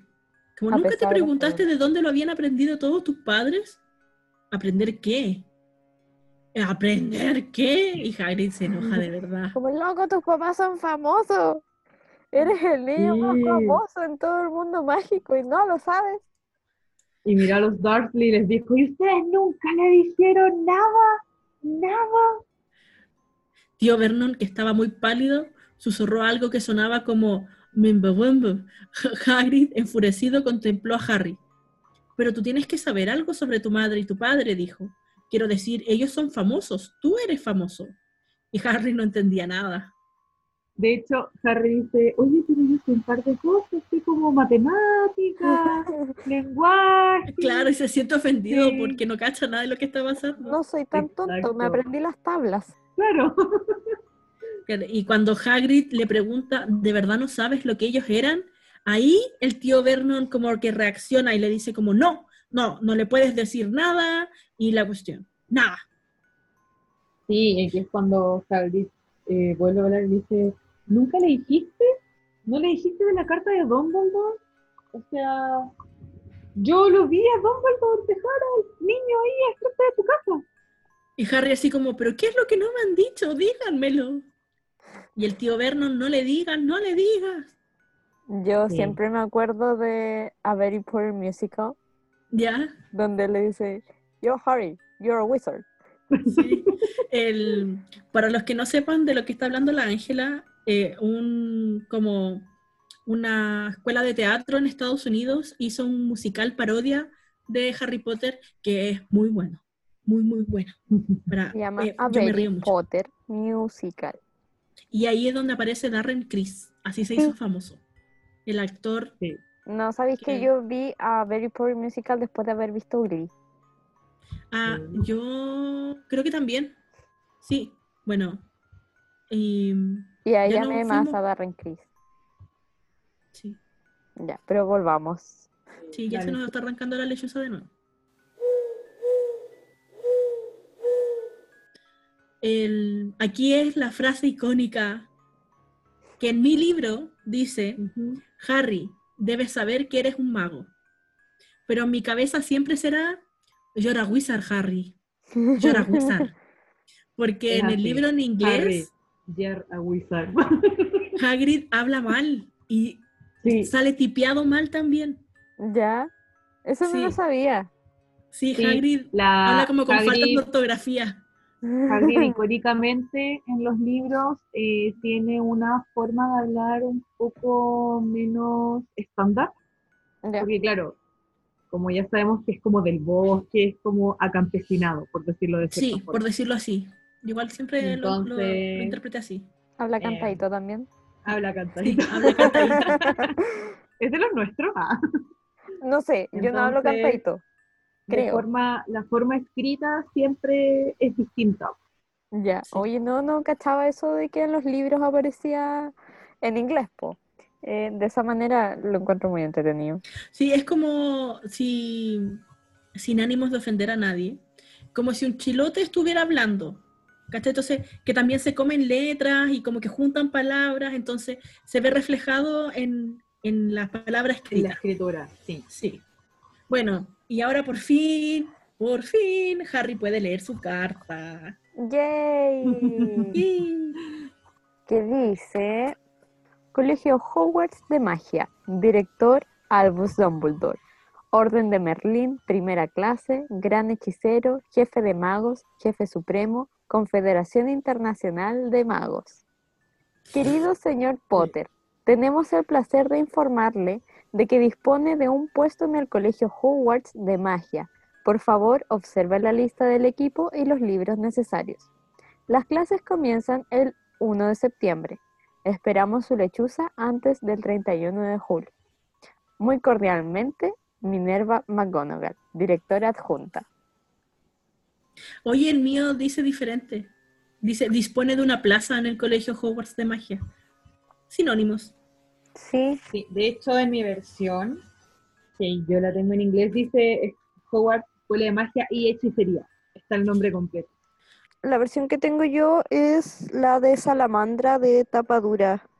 Y en el mío dice solamente escuela de magia. Eh, igual le extrañé el- la parte de y hechicería. Y a mí igual como que me falta, como Sí. que siento que se queda corto. Sí, Sí, pero bueno, la versión que tengo yo, que es la versión del 20 aniversario de Harry Potter, la versión Slytherin, es de la editorial Bloomsbury, que es británica. El- ese está en inglés, ¿cierto? completo. Sí, ese está en inglés. Bueno, continuando. Aquí Y es donde Ha- y Hagrid saca una lechuza de su bolsillo. Me había olvidado.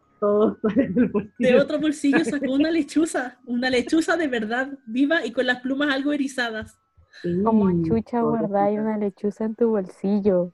¿Cómo te entra una lechuza en tu bolsillo? Su abrigo tiene que estar hechizado, es la única explicación. Como el bolsito de Hermione, po, Sí, po. que lo van a Sí, ver en para- muchos libros más adelante.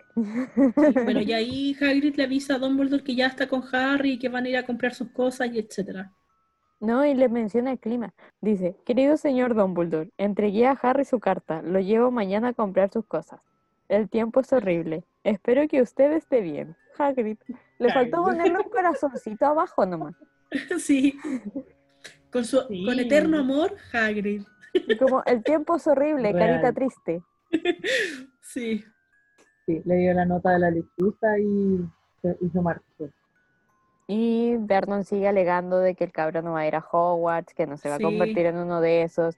Y Hagrid es como, vos a mí no me decís lo que voy a hacer. Pero entero Muggle. Y Harry, ¿qué? Como nosotros llamamos a la gente que no tiene más que Dile Y acá está la otra frase que confirma lo que nosotros decíamos antes de que lo adoptaron con la esperanza de cambiarlo. Porque dice, cuando lo adoptamos, juramos que íbamos a detener toda esa porquería. Juramos que, lo, que la íbamos a sacar de él, un mago ni más ni menos. Y aquí es cuando Harry se enoja.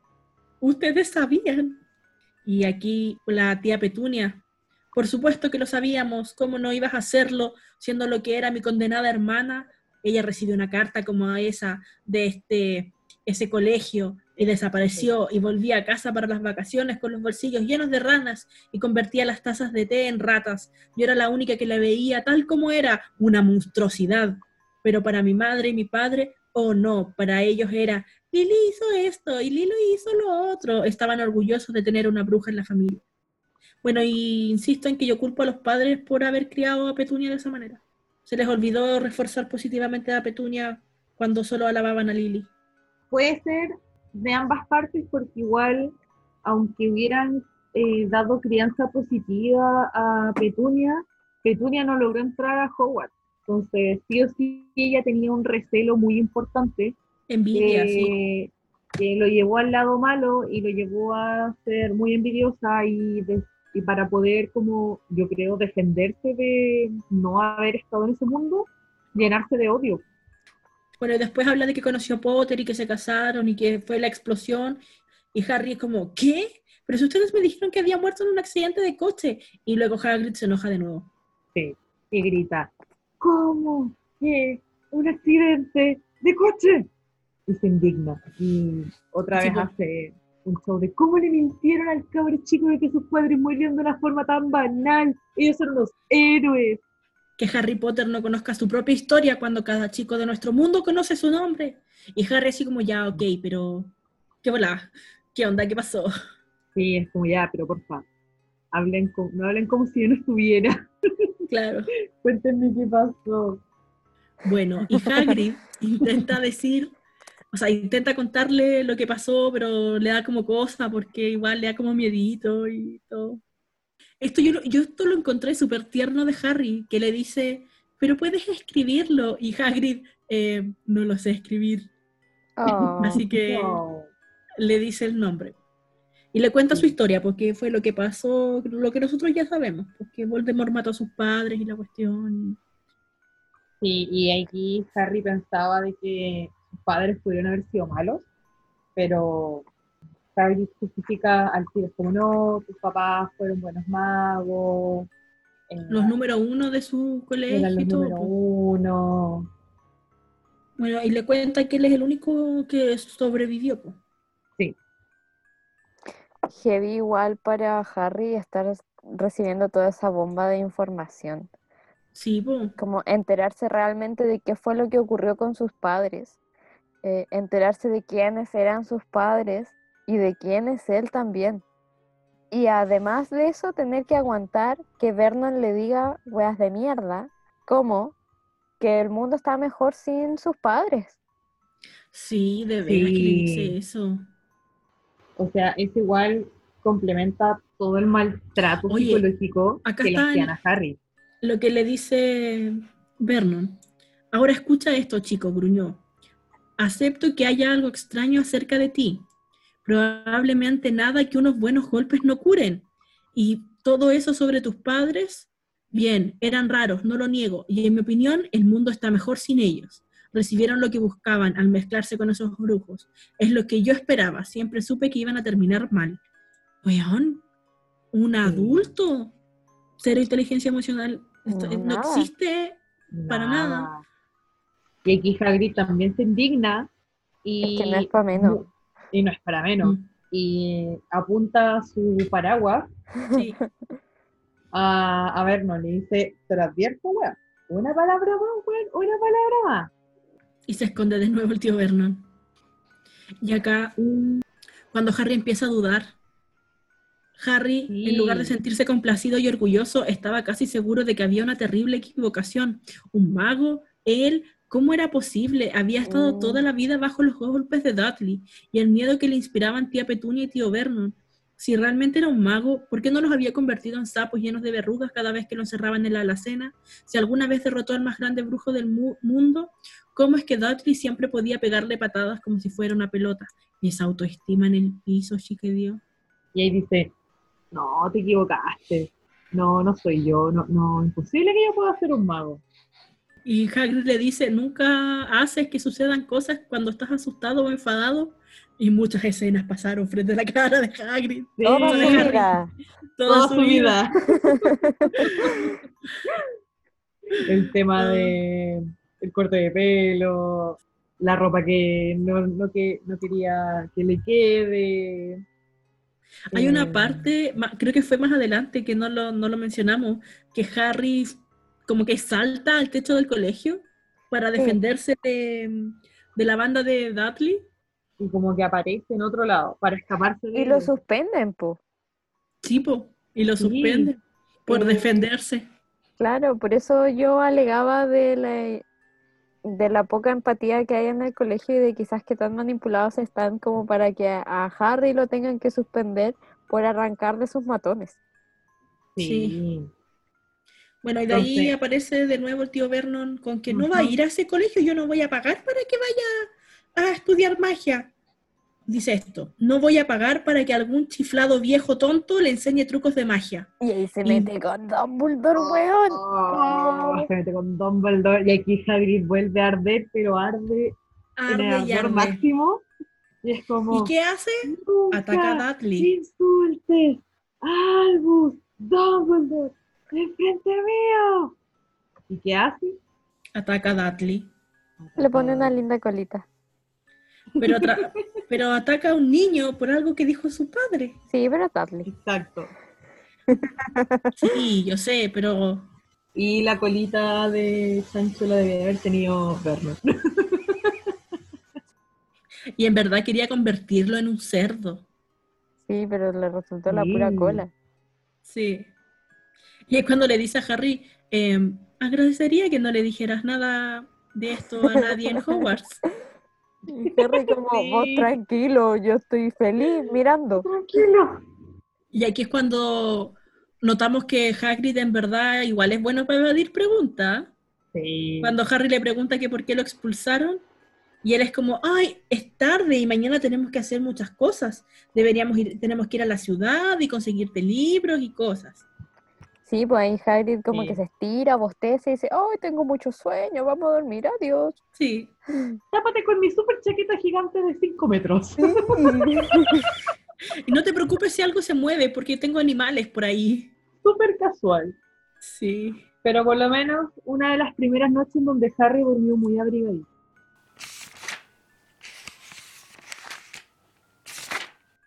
Y con esto pasamos a la mañana siguiente que nos introduce al capítulo 5, el Callejón Diagon.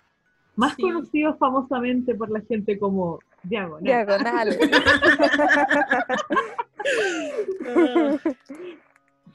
Ay, qué buena Se levantaron temprano. Y Harry dijo, no, esto fue un sueño. Después son- eh, tocaron la puerta y fue como, ah, debe ser la tía Petunia. Normalito. Se levantó y sintió la super chaqueta gigante de muchos metros. Y dijo, ay, esto no era un sueño. Oye, ¿y esto? Y si meto mi mano aquí, que oh, hay una tetera, y oh, una lechuza. Pero al final el sonido que estaba escuchando era de una lechuza. Que le traía el diario a Hagrid. Y aquí yo tenía marcado la explotación animal que hay en el mundo Sí. mágico. Me acuerdo que tuvimos un debate súper largo hablando sobre eso. Sí. Que mm, ya me olvidé de cuál era mi opinión. Mira, había una parte que decíamos de que quizás estaban entrenados para hacer eso. Ah, claro, claro. y según yo, so- eran lechuzas mágicas. Que no eran lechuzas normales. Y como que sabían de por sí. Como que nacían sabiendo. Claro, pero, aún así sigue no. siendo explotación animal, ¿cachai? Porque la, las lechuzas no reciben un sueldo. No, Es que no pueden recibir un sueldo. Pero Y- si tienen una bolsita en su pata para que tú le pagues. exacto. No, no, pero es que me refiero a que En que no saben No sé. manipular dinero porque no tienen esa capacidad Exacto. intelectual.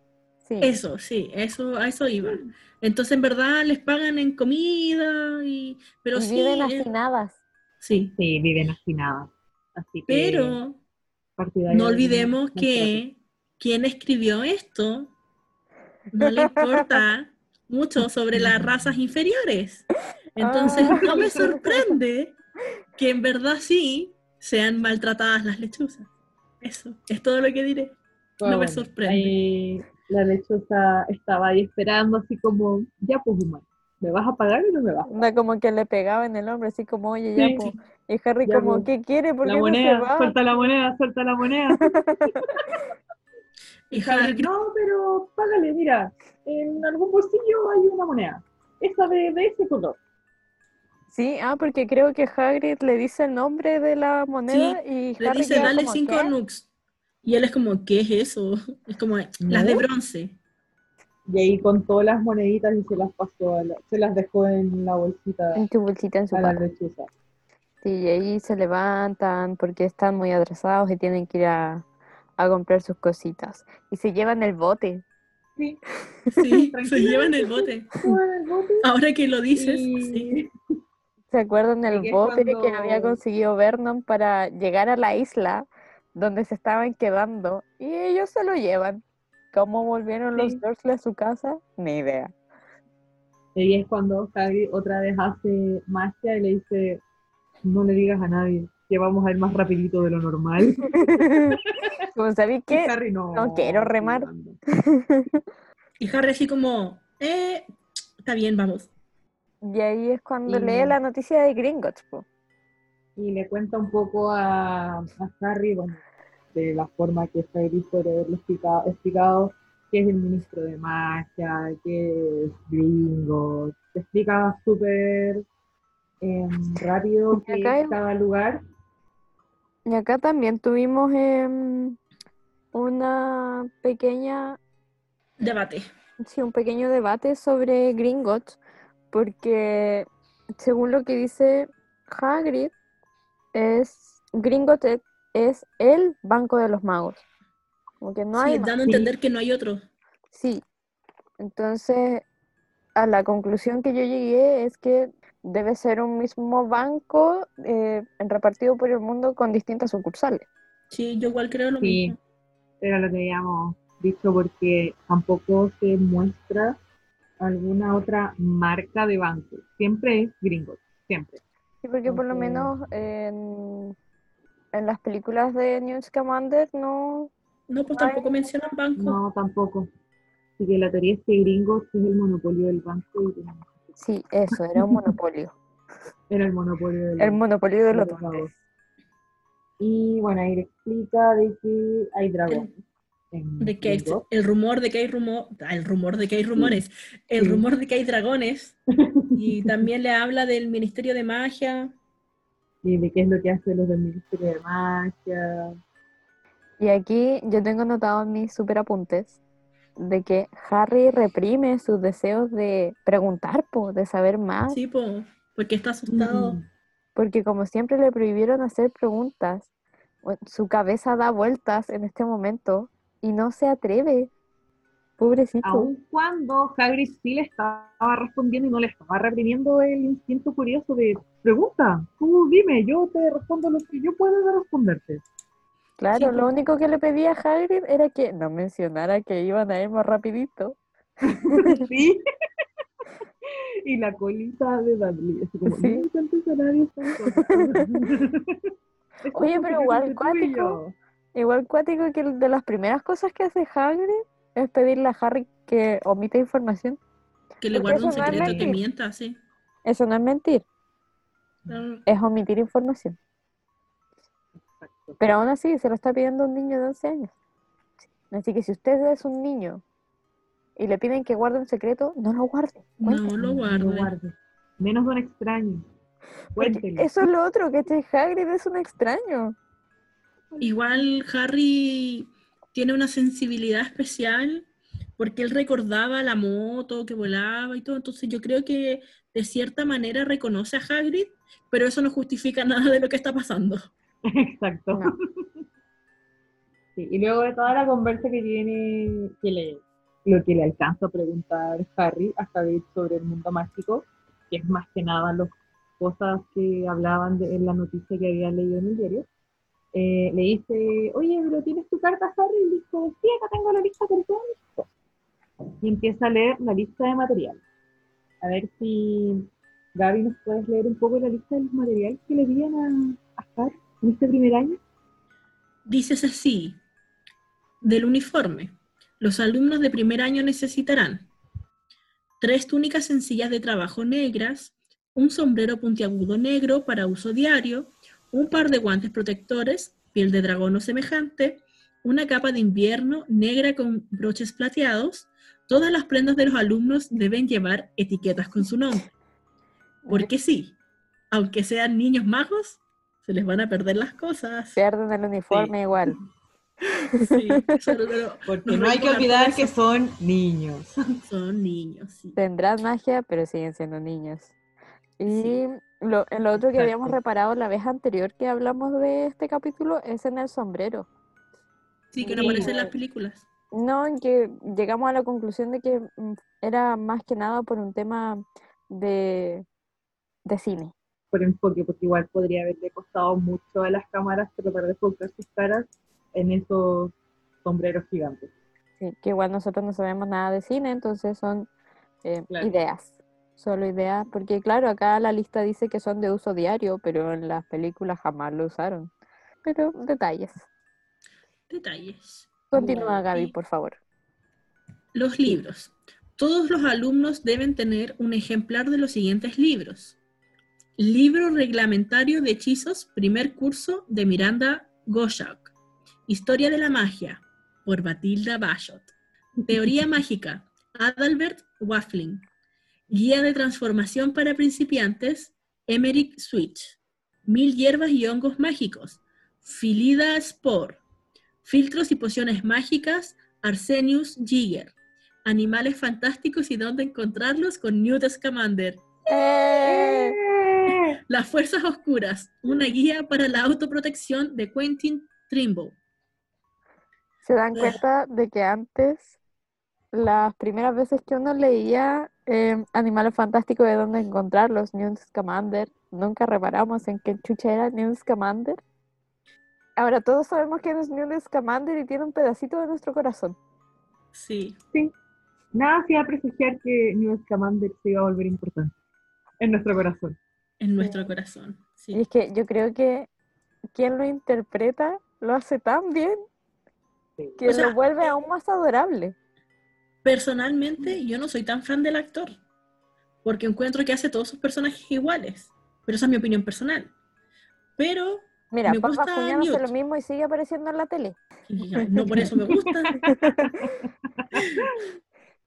Pero es Bueno. que la Paz Vascuñán hace otra cosa, pues la, Vascu- la Paz Vascuñán hace siempre los mismos personajes, que es diferente a lo que yo encuentro del actor que hace Newt, porque siento que actúa igual, que es siempre la misma persona haciendo diferentes personajes. Yo no noto que, que actúe diferente. No sé si se... Como No sé si- Ya, Tom sí. Hanks, que es Tom Hanks en todas las películas. sí, Loco, hasta en Toy Story es Tom Hanks. Porque recordemos que en la versión en- original eh, Tom Hanks hace la voz de Woody. ¿En serio? Sí, Sí, Wow. él es Woody. sí, él es Woody. No tenía idea. No. Yo, bueno, Bueno, eh, Pero nuestra lechuza tiene que volver, chiquilla. no, espérate, todavía no. ¿O ya. no? No, espera, es que eh, ya, la, mm, lo que yo, lo último que yo quería comentar sobre Tom Hanks es que yo a mi hijo le compré un Woody hace unos dos años. Y es el Woody tal como se ve en la película, ¿cachai? Y tiene la cuerdecita atrás, po. Y como lo, habla? compré en, sí, pues habla. Y como lo compré en el persa, eh, habla en inglés. Qué bacán. Y yo juro. Y probablemente estoy totalmente equivocada y no es así, pero yo juro que la voz es la de Tom Hanks. Puede ser. Ahora, ¿Puede que de todas maneras Tom Hanks ahora igual está funable y todo el show por Pizzagate, pero ese es otro tema. Sí, eso es otra cosa. Sí, Un volvamos tema a que- Lechuza, Lo tocaremos a profundidad aquí, así que la lechuza Lechuza vuelve. Y seguimos con el equipamiento adicional de la Sí, lista de el resto del equipo, que es una varita, un caldero de peltre medida 2, un juego de redomas de vidrio o cristal, un telescopio y una balanza de latón. Los alumnos también pueden traer una lechuza, un gato o un sapo. Se recuerda a los padres que a los de primer año no se les permite tener escobas propias. Casi. Y está en mayúscula, así que Y era está en mayúsculas, sí. Y Harry pregunta, ¿de verdad podemos comprar todo esto en Londres? Y Harry, obvio que sí, yo sé dónde ir. Porque claramente Harry es un niño que nunca ha conocido Londres. Sí, porque hay que destacar que en Inglaterra, más allá de las ciudades, se vive en villas. Las villas se pueden resumir que son como cuatro o cinco cuadras. Y en esas cuatro o cinco cuadras puede haber muchas casas, un colegio y un supermercado. Entonces el universo de Harry era muy, muy pequeño. Y allí Hagrid se empieza a Harry dice, no sé cómo los magos pueden vivir sin magia. ¿Qué onda? ¿Cómo? ¿Cómo? Así que Harry lo ayudó bastante lidiando. Ah, porque tenían que tomar el metro, po. Sí, Sí, po. así que sigan para allá. Y llegan al Mm. callejón Diagon. No, llegan al caldero chorreante. Me equivoqué. Sí, te equivocaste. Sí, pues llegan al caldero chorreante y es donde eh, volvemos a tomar la teoría de que eh, Hagrid tiene problemas con el alcohol. ¿Por Oye, sí que empiezo a, no- empiezo a notar un patrón de varios personajes con problemas con el alcohol. yo creo que aquí hay ¿Nos quiere un- decir algo? Eso iba a decir como que, tú caché que cuando uno escribe hay una teoría de que tú proyectas eh, cosas tuyas en tus libros. Ahí la dejo. Ahí quedó. Ahí quedó. Ahí quedó. Solo, solo mencionaré que hace algunos años atrás yo hablaba de la escritora como la borrachita, pero eso, Ahí quedó. hace muchos incógnita. años. Ahí ve- vean ustedes si Sí. encuentran Bueno, estos y- patrones, e igual como los encontramos nosotros. Nosotros hablamos de que Hagrid quizás tenía problemas con el alcohol, porque cuando entra al caldero chorriante, lo primero que le dicen es, lo de siempre Hagrid, Y, no, y Sí. todos lo saludaron. también. La gente Sí, que estaba eh, ahí lo saluda, así como conociéndolo muy bien. Como muy Entonces- familiar todo. Claramente, la frase lo de siempre hace alusión de que Hagrid era un cliente frecuente en ese local. Sí, po. pero igual porque salía de Hogwarts para ir a comprar cosas para, para Hogwarts, me imagino yo, para mantener los jardines, cuidar los a animales y todo eso. Era la excusa, claramente. Era la excusa. Como ya terminé mis compras, ahora sí, me voy a Sí, relajar. Y aquí le dice, no, no puedo tomar asuntos de Hogwarts. Y le pone la mano en el hombro a Harry y Harry así como que, ¡oh, Dios, eres tan pesado! Sí. No hablaste. Y aquí es cuando todo el mundo empieza a saludar porque lo Como, reconoce. oh por Dios, ese, es que, Mm. ¿será él? Y Harry reconoce a uno. Como, oiga, yo usted lo vi, Sí. me siguió en la calle, y es psicópata de Y mierda. dijo, me reconoció, me reconoció. El niño me conoce, sabe que existo. Sí, todos se Sí. empiezan a, a acercar a Harry, se quieren presentar, Y mm, y están Y muy... aquí llega un personaje nuevo, porque claro, está esta gente que Harry dice, oh, yo lo vi a usted en el súper una vez, oh, yo también lo Sí. vi, usted te saludó en la florería. Dédalus, Dédalus Diggle, que es el que del que Harry se acuerda, es importante, po, porque también lo mencionan al principio de que él estaba haciendo algo en las celebraciones, de que seguro había sido él el que lo había hecho, y más adelante igual va a ser nombrado. Lo voy a buscar Bueno. en mi enciclopedia, Sí, espérenme. verdad. Denme un minuto. Bueno, entre toda la gente que está saludando a Harry, eh, llega el profesor Quirrell. Sí. buscando. Dice, dice "Po- po- po- po- po- Potter. Y lo saluda. Es, es un pla- pla- placer cono- co- co- conocerte. Y aquí creo que Harry le pregunta sobre qué va a enseñar. Daedalus Diggle es un miembro de la Orden del Fénix, de la antigua y la... Y la nueva Nueva. de más adelante. Ah, ya, perfecto. Y ¿Y por también... qué no se quedó eh, con Harry entonces? yeah. Eh, y fue uno de los escoltas de los Dursley también, Ya. en el libro 7. Oh, Mm. dato interesante. Y según Minerva, Minerva McGonagall, nunca ha tenido sentido común. Ya. Sí. Bueno, yo interrumpí que estaban hablando del profesor Quirrell. Y llegamos a la parte en que ya se presenta este personaje de profesor Quirrell y le preguntan, ¿y qué va a enseñar este año? Y él dice, no, pues pues, defensa contra las estas artes os- oscuras. Muy tartamudo. Y ahí es cuando conoce a Harry, se presenta. Acá hay un dato que él dice que él estaba con, no, se consiguió unos libros sobre vampiros. En Y- el mío dice, yo tengo que buscar otro libro de vampiros. Eso, buscar libros de vampiros.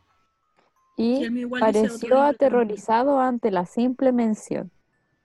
De ahí- Sí, de ahí más adelante Harry le pregunta a Hagrid eh, si siempre había sido así o no, que si está siempre tan nervioso. Y acá es cuando nos dicen que no, que cuando se fue de vacaciones y volvió, volvió tartamudo. No, o sea, mira, en el mío dice que estaba estudiando los libros de vampiros y durante eso eh, cogió un año de vacaciones. Sí, pues mientras estaba estudiando. Sí, Se fue de vacaciones y desde que volvió no es el mismo. Se asusta de los alumnos, tiene miedo de su propia asignatura. Sí, acá Hablando que de gente decían que se manipuladora. había encontrado con vampiros. Este era el rumor, de que se había encontrado con vampiros en este, en este lado. Y Harry, vampiros, hechiceras, what? Sí, sí. Mi mente no da. Sí, porque más encima Harry estaba lleno de información, lleno de información. Es como Gringotts, mago, yo, dinero, varita, ministerio, la gente me Un conoce, colegio. Sí. un colegio. Y más encima Hagrid, que es un después desconocido, un gigante que me abre está una pared. guiando. Sí, pues Hagrid abre la pared para que pasen al, al callejón. Y ahí es cuando van a Gringotts. Van a Gringotts y ahí Harry conoce este monopolio de banco que asumimos que la sede principal es el Gringotts que, Está en el callejón que nos presentan. Exacto, que en el. Diagonal. y aquí es cuando llevan a Hagrid a una sala a buscar algo, ¿cierto? Sí, ¿Cierto, cierto? Que, bueno, le piden la llave para entrar porque no puede entrar a una bóveda sin la llave. Y ya, y excepto cuando llevas una carta de Dumbledore. Sí. Porque ahí es donde lo dejan entrar a la siguiente bóveda. Y, y todo. Y aparece Griphook por primera vez. Que en este Ah, momento tampoco sabíamos que iba a ser importante más adelante. Lo que yo me iba, eh, me iba a preguntar aquí es porque yo supongo que Dumbledore es quien tenía la llave de la bóveda de Harry. ¿No le habrá sacado un poquito y la hubiese puesto en su bóveda? No, no creo. No. No, porque Dumbledore también era de una Sí, familia de magos puros. Y estoy haciendo entre comillas cuando digo puros, me olvido que no me están viendo. Em, así que debe haber tenido igual una buena herencia. Y trabajando en el colegio, no gastáis en comida, ni arriendo, ni nada. Entonces, tu sueldo de director igual es para tus ahorros nomás, para la jubilación. Sí, para la para la jubilación. jubilación. Que no creo que los directores de Hogwarts jubilen. Yo creo que se mueren todos. como los papas. Trabajo. Yo creo. Van ahí por, por muerte. Claro. Claro, A no ser que el ministerio lo saque, pues. Claro. Por algún motivo especial puede ser. Pero no, el ministerio no tiene mucho poder sobre Hogwarts, po. Ah, pero cuando llega Doña, ya. Ah, pero eso es para futura, para el futuro, para el futuro. Cuando llega la Doña. Bueno, además en el futuro nos podamos dar cuenta de que pasan más cosas relacionadas al Ministerio Hogwarts. Bueno, y Pero ahí volviendo a este, este momento, eh, saca la carta eh, del profesor Dumbledore para que vayan a la cámara 713. recuerden este número. Y ahí van, po. Van, Como en una montaña rusa. sí, donde no veían Sí. nada y Harry creyó ver a un dragón escupir fuego. Sí. Y Sí. Hagrid estaba súper mareado con el carrito. Hasta que llegaron a, a la bóveda de Harry. po. Sí, después de muchas vueltas y muchos mareos, llegaron a la, a la bóveda. Para Harry, Y Harry, todo era increíble. Sí. Todo era maravilloso. Y entrar a su bóveda. Es como, Sí. ¿qué? ¿Qué es todo esto? Y continúa. Bueno, es tuyo. Sí. Bueno, y ahí le explican el, El la dinero, equivalencia. po. La el dinero 17 mágico. sickles hacen un galleon, 29 nooks equivalen a un sickle. Es muy fácil. Uy, sí, caleta. Súper Yo jamás me lo he podido aprender. No, yo tampoco lo tengo anotado y no. No, es complicado. Pero bueno, para Hagrid Y- es súper fácil porque él se crió en ese se- mundo. Claro, hay gente que se sabe la conversión a euro y a dólar. Onda sabe cuántos galleons son un dólar y cuántos euros son un Mm. galleon. Yo Y yo así como, sé hacer la conversión del peso al dólar. Y me estás diciendo que de galleons a dólar. ¿Qué? ¡Ah! Sí, me, me acuerdo que alguien sacó como los cálculos de todo lo que había gastado Harry y cuánto habría costado en dólares y todo hace tiempo, muchos De años hecho, que atrás. alguien había hecho la conversión hasta en peso chileno. Sí, What? Estaba la conversión en peso chileno de cuánto era un galeón. Pero yo ya no me acuerdo. Solo sé que el hecho sucedió. Y sí. quedamos muy sorprendidos. Bueno, si lo llegamos a pillar, eh, lo publicaremos. O si alguien lo encuentra y lo quiere enviar, lo vamos a publicar también. También, sí. Sí, por favor. Todos estos datos que no sepamos son bienvenidos. Y bueno, la conversión, de sacan un poco que de dinero de la- su bóveda. Ah, sí, con po. esto va a estar bien, con esto va a sobrevivir uno o dos años. Tranquilo, vamos, vamos como, soy rico, soy rico. Oye, igual es peligroso Sí. pasarle esa cantidad de plata a un niño. ¿Cómo no se le pierde? Yo creo que igual gran parte de que Harry nunca tuvo nada propio. Entonces, quizás el hecho de poseer al fin, al fin algo suyo, quizás no lo haga derrocharlo, sino que cuidarlo, proteger algo que por fin es suyo. Sí. Sí, Entonces, sí, me lo imagino durmiendo con su bolsita en el cuello, así. Hagrid confiándole dos años de estudio. Sí, y más encima Hagrid confiándole dos años de estudio, como ya, tu plata para todo el año, y tienes hasta el otro año, así que no vas a volver aquí en un buen rato. Igual fue como un acto de adulto responsable de esta forma, porque le dijo, no, tú vas a tener este monto y con que vivir. Porque hubiera Claro. sido otra persona, Harry saca todo el dinero que quieras. Y si el cabro se queda sin ahorro hasta séptimo año, ah. Entonces, yo creo Bueno, que de ahí avanzan a la... A la cámara 713. Sí. eso. Y Harry así como, podemos ir más despacio, por favor. No, Sí. solo hay una velocidad, porque Grip Hop es terrible pesado.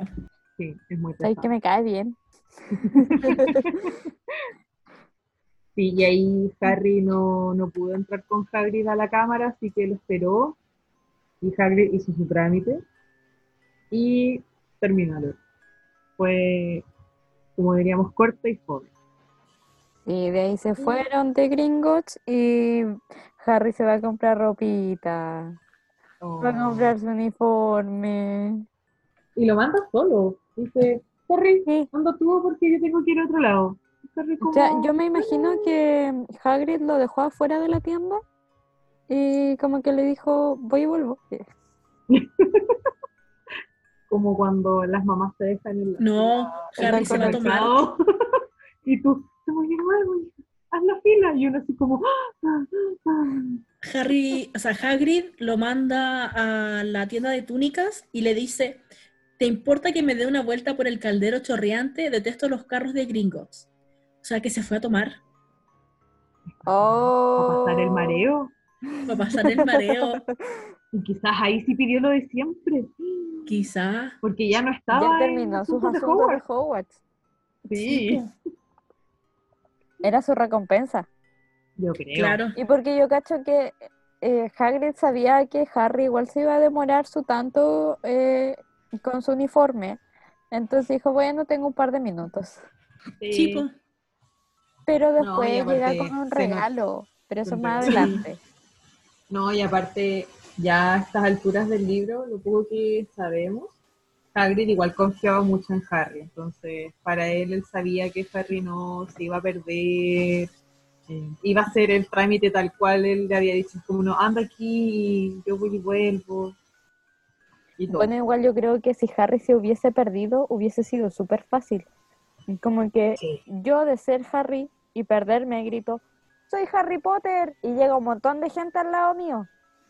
Entonces, como, donde está la gente reunida, ahí está el niño que vivió. Listo. Y ya, Yo creo como que- así, así me va a encontrar Hagrid.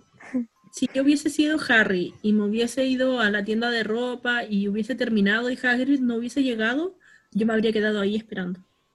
Es lo más lógico, en realidad. Porque ya no eres una- igual- un niño pequeño tampoco, ¿cachai? Tienes 11 Ujú. años. Y también estás en un lugar que no conoces. Sí, po. Entonces Exacto. lo mejor que podía hacer es quedarte ahí esperando. Y sobre todo porque además el callejón tuvo que ver, o sea, de hecho estaba muy lleno. Entonces, anda a perderte. No Sí, te pues. pillan más, Todo. deambulando para siempre por el callejón. Sí. Después te conviertes en una leyenda. Y Hagrid entró a buscar su Uniforme. su uniforme. Y nos encontramos con... Un niño Chan, de rostro chan. pálido y puntiagudo, que estaba de pie sobre un banquito, mientras otra bruja le ponía alfileres en la larga túnica negra. Y Madame Malkin pone a Harry al ladito para tomarle las medidas de la túnica y empiezan a Y le pregunta, ¿para Hogwarts, cierto? Y le pregunta, sí. Y lo empezaron a medir. Sí, qué lindo, qué lindo. Y el niño empieza a hablar. Sí, pero le está diciendo que su papá está en la tienda al lado y que su mamá está arriba viendo las varitas y que Igual luego los súper- va Disculpa, Gaby, sigue. y que luego los va a arrastrar a ver las escobas de carrera, aunque los de primero no- puedan tener la suya y la cuestión. Sí. Y a Harry le recordó a Dudley, que Ah. eso es súper importante para recordar por qué Harry y Draco no son amigos. Porque hay mucha gente que dice como que Harry fue malo con Draco por no darle una oportunidad. Y más que no querer darle una oportunidad, el hecho que le recordaba a su abusador, entonces Era- iba a ser difícil. sí, Sí. Y loco, no porque sean niños, tienes que ser eh, al tiro buena onda con todos los niños. claro, no porque eres un niño, Uno de te vas a llevar bien con otro niño. Los adultos no hacen eso. No, ¿Por qué esperamos que los niños sí lo hagan? No, ¿cachai? Sí, y, y aparte, Harry está en todo su derecho, ya afuera de la casa de los Dursley, de poder hacer elecciones por él mismo. Elegir con quién hablar, elegir con quién juntarse, elegir sus propias cosas. Eh, situación que antes no tenía. Y además, Igual está disfrutando esto de poder elegir lo que él quiere hacer. Sí, y- se siente Harry libre. tampoco lo deja hablando solo, es como que le contesta igual, pero no con tantas ganas. Eh, lo que yo iba a mencionar es que, claro, el cabro dice, no, mi mamá está arriba viendo varitas. ¿Por qué va a haber varitas? ¿Cachai? Como, no es como que su mamá le pueda elegir una varita, es súper estúpido. ¿Por qué Sí. tu mamá anda viendo varitas? La mamá igual estaba en el caldero chorreando. Estaban todos tomando. Ah. No, bueno, Bueno, y Draco le sigue haciendo preguntas, po. Sí, ¿Tienes tu escoba? ¿Juegas Quidditch? Como, Y Harry como, ¿qué crees de Quidditch? Qué vergas. sí, pero Harry así como, no, no, yo no juego Quidditch, como para intentar no que Pasar piola. no, pasar Me- piola. me da risa porque mm, Harry le responde con monosílabos a Draco, po. Y Onda, sigue como, hablando. No, no, mm, y Draco no se da cuenta. Bueno, hay otra que más adelante tampoco se da cuenta. Es cierto. Sí. Bueno, y de ahí se empieza a reír de Hagrid. Ay, sí. Entonces, como que, amigo, no lo estás arreglando. Sí, no, y acá vemos otro primer indicio de las casas que tiene Hogwarts, porque Ah, sí, Harry, o Draco, sea, acá Draco las a explica. hablar sobre, en realidad menciona solo dos, Hasta este momento no sabemos qué es Draco, pero uno ya lo entiende. Claro, Porque sí. solamente mencionan que es un niño pálido. Sí. Y este niño pálido dice, no, yo sí que voy a quedar así, toda mi familia está hoy. Pero imagínate que. ¿Cómo yo voy a quedar ahí? En Hufflepuff, así. No me digas, con- basta, dejen de repetirlo. Con dolor. y esa fue otra actitud que tampoco le gustó a Harry. po. Tipo, Y ahí es cuando dices tú, Gaby, que mencionan a, a Harry. sí. Que es dice, una "Ah, clase de míralo". sirviente. Y O Harry sea- es como, no. Igual, yo encuentro que la imagen es como súper linda. Que ya, este niño pálido dice súper despectivamente, oye, mira ese hombre. El hombre está afuera de la tienda, sonriente, con dos helados. Sí. Sí. Dos Señalando los helados. para que Entonces, supiera Harry por qué no había entrado. Y es como, no puedo entrar. No ingrese alimentos. Respetando reglas. Y Harry "No, muy contento. Harry". Sí, muy feliz. No, trabaja en Hogwarts. Y Draco cagándola y otra vez cagándola y otra vez cagándola. Y otra vez ahí, cavando su tumba. Eh, le dice, he oído decir que es una especie de salvaje. Como- y que de vez en cuando se emborracha. Bueno, una parte de eso es verdad. Sí, una parte de eso Sí. es verdad. Confirmo, Ay. pero me ofende muchísimo. Sí, Exacto. y después le pregunta por sus papás. Sí, Como que Harry, Harry le dice que Hagrid es estupendo y mm, Draco le pregunta, ¿eso crees? ¿Por qué está aquí contigo? ¿Dónde están tus padres? Y Harry, están muertos. Y Draco lo único que dice es como, ah, qué pena. Y bueno, Pero eran de nuestra cuenta- clase, ¿cierto?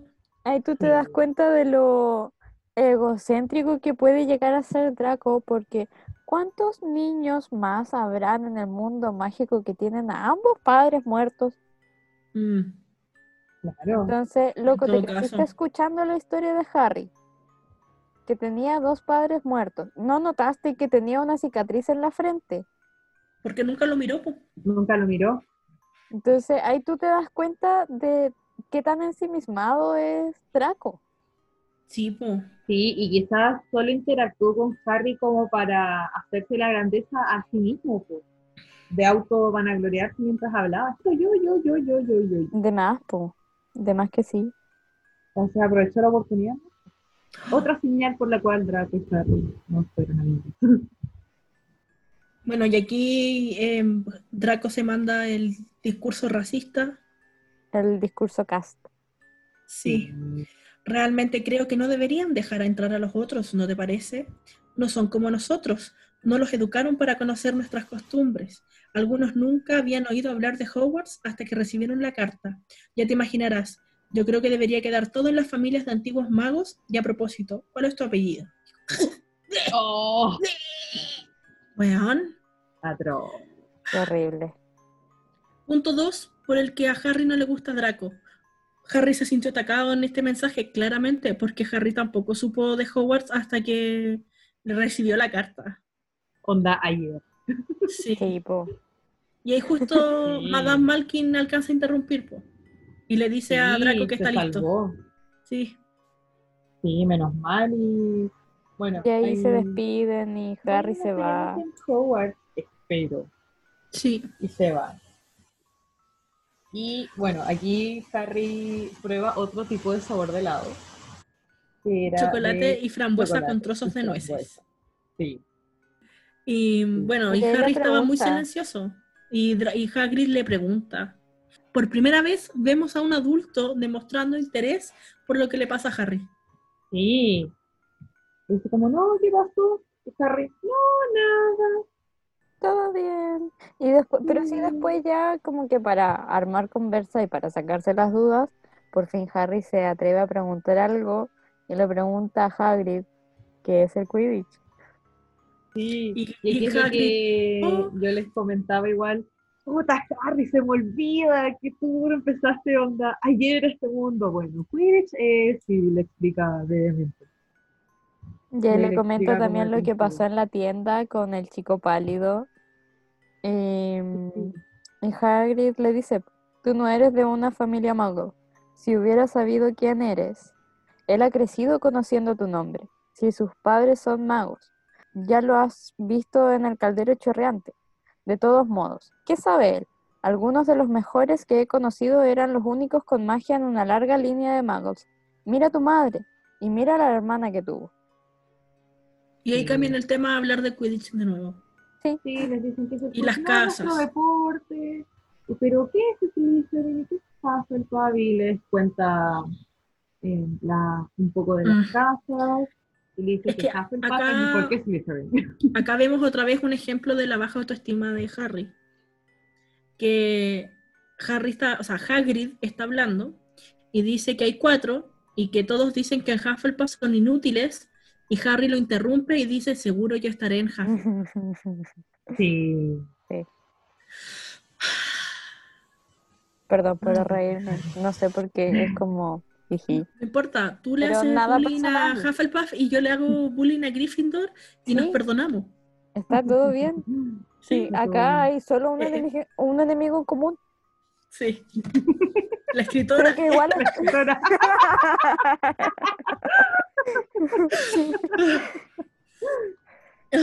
Bueno, y Hagrid le dice que igual es mejor estar en Hufflepuff que en Slytherin, porque las brujas y los magos que se volvieron malos habían estado todos en Slytherin.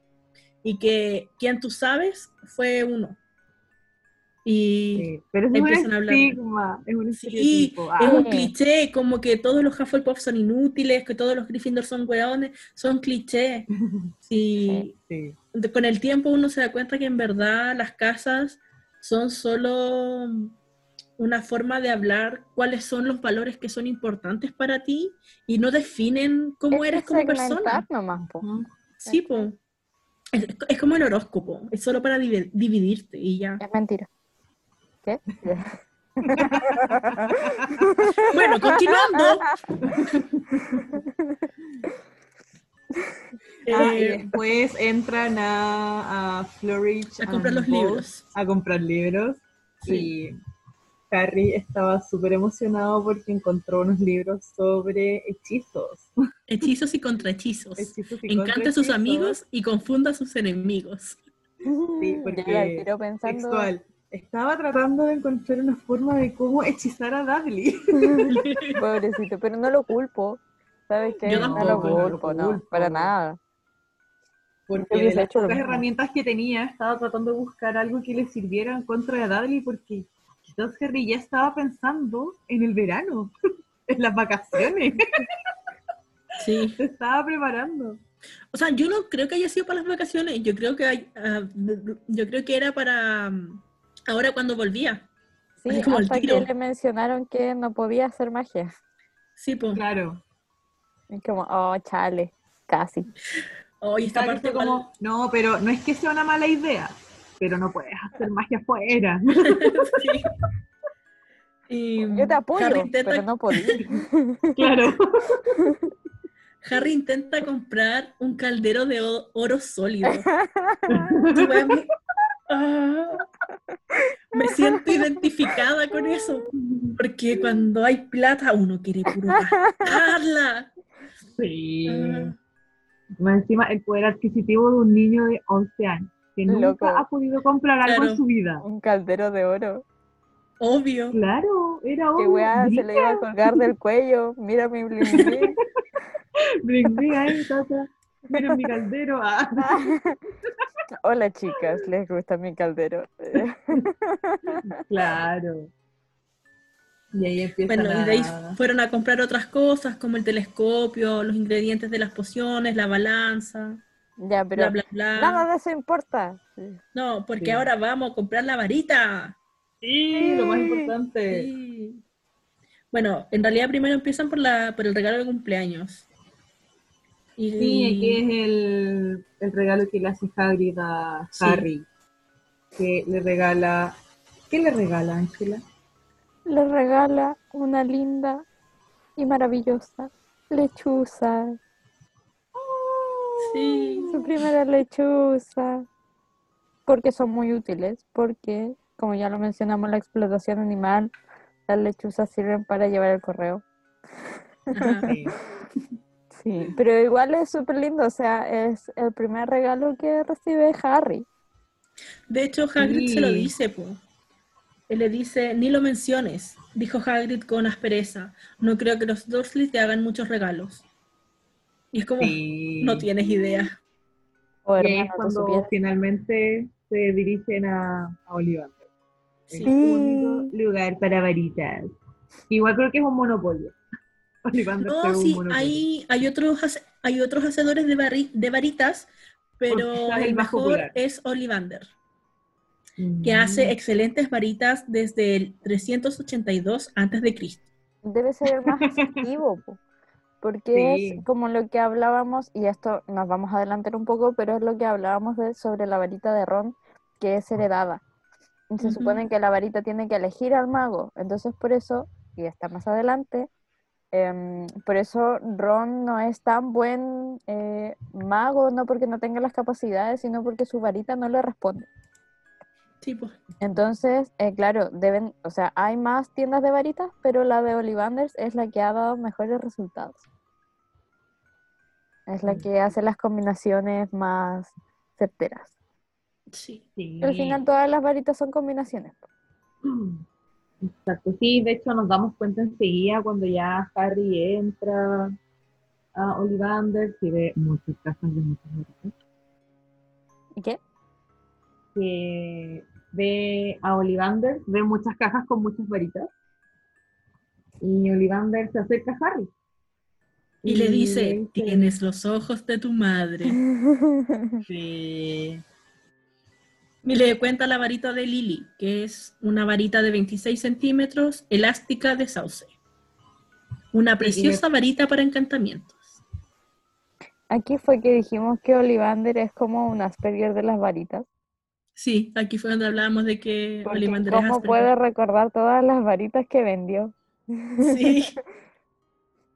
¿Y por qué no parpadeaba? nada en contra de la gente de Asperger. No, obvio que no. Pero hay que dejarlo en claro. Nunca Sí, es sabe. verdad. Aquí solo discriminamos a los fachos. Sí. Sí. Y también mencionan la varita igual de James. La varita de James, y eso iba, eso iba a acotar que también la menciona y le explica eh, sobre el tipo de poder, el tamaño, la, si es como muy elástica, no muy elástica. Y dice, ah, discúlpame. Y empieza la, la travesía de buscarle una varita. que se supone que flexible, rígida, o blanda, o lo que sea, eh, tiene que ver con tu personalidad. Eh, eh, James tenía una personalidad flexible, por eso su varita era una varita flexible. Sí. Y por eso cuando te hacen el test en Pottermore te hacen como preguntas, como las mismas preguntas del test, que son esas preguntas súper ambiguas como para psicoanalizarte, que define Ujú. tu varita. po. Yo rechacé la varita de Pottermore. Yo me la toqué.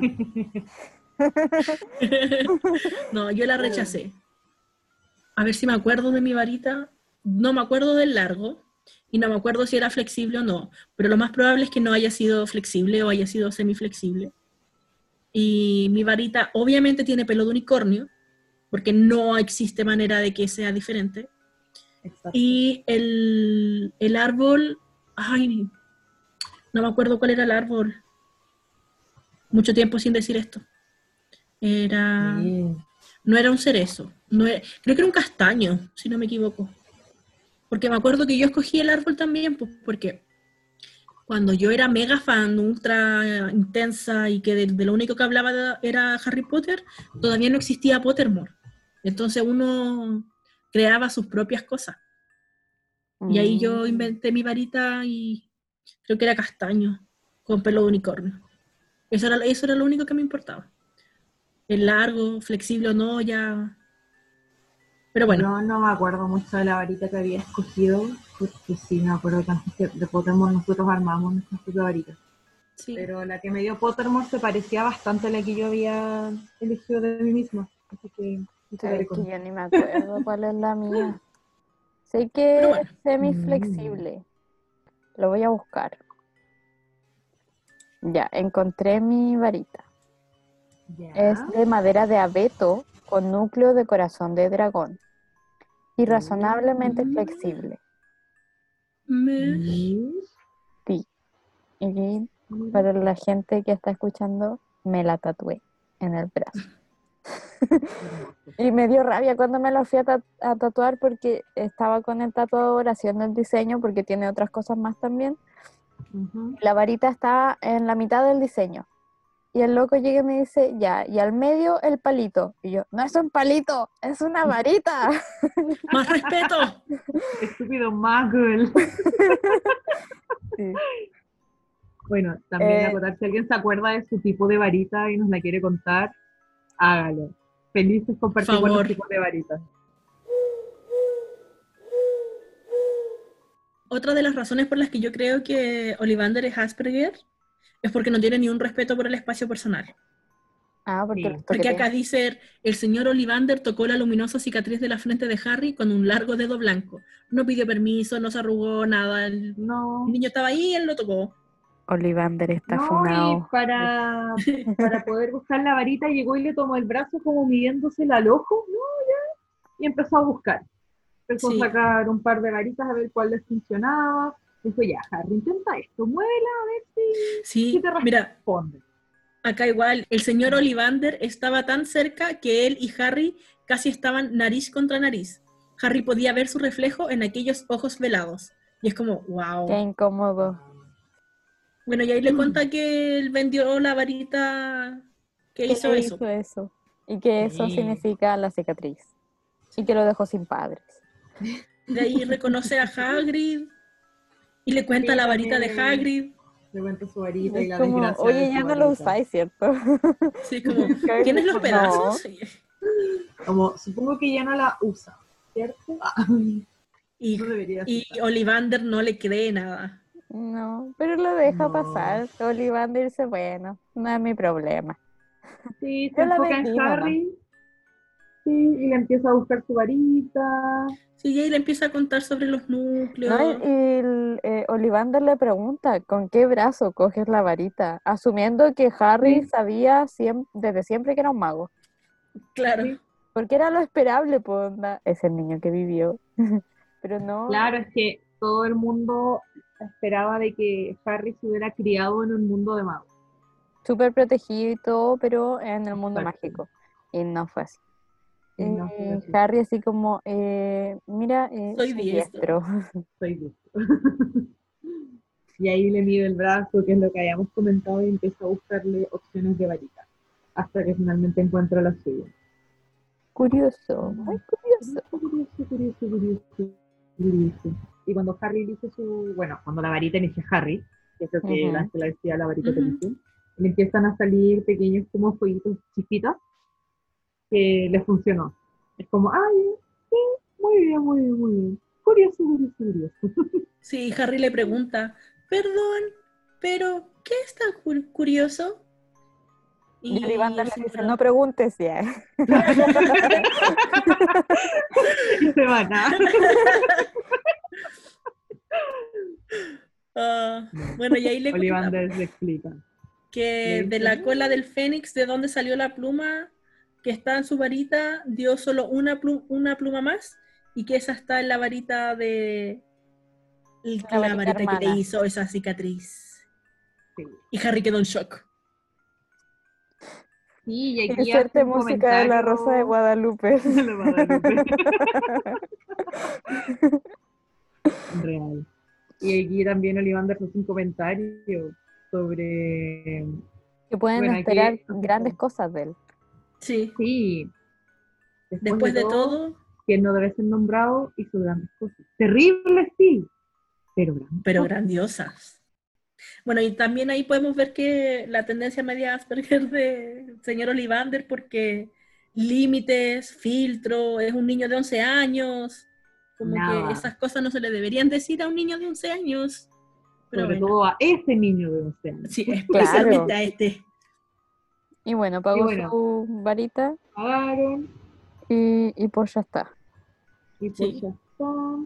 Y acá, cuando Hagrid abandona a Harry.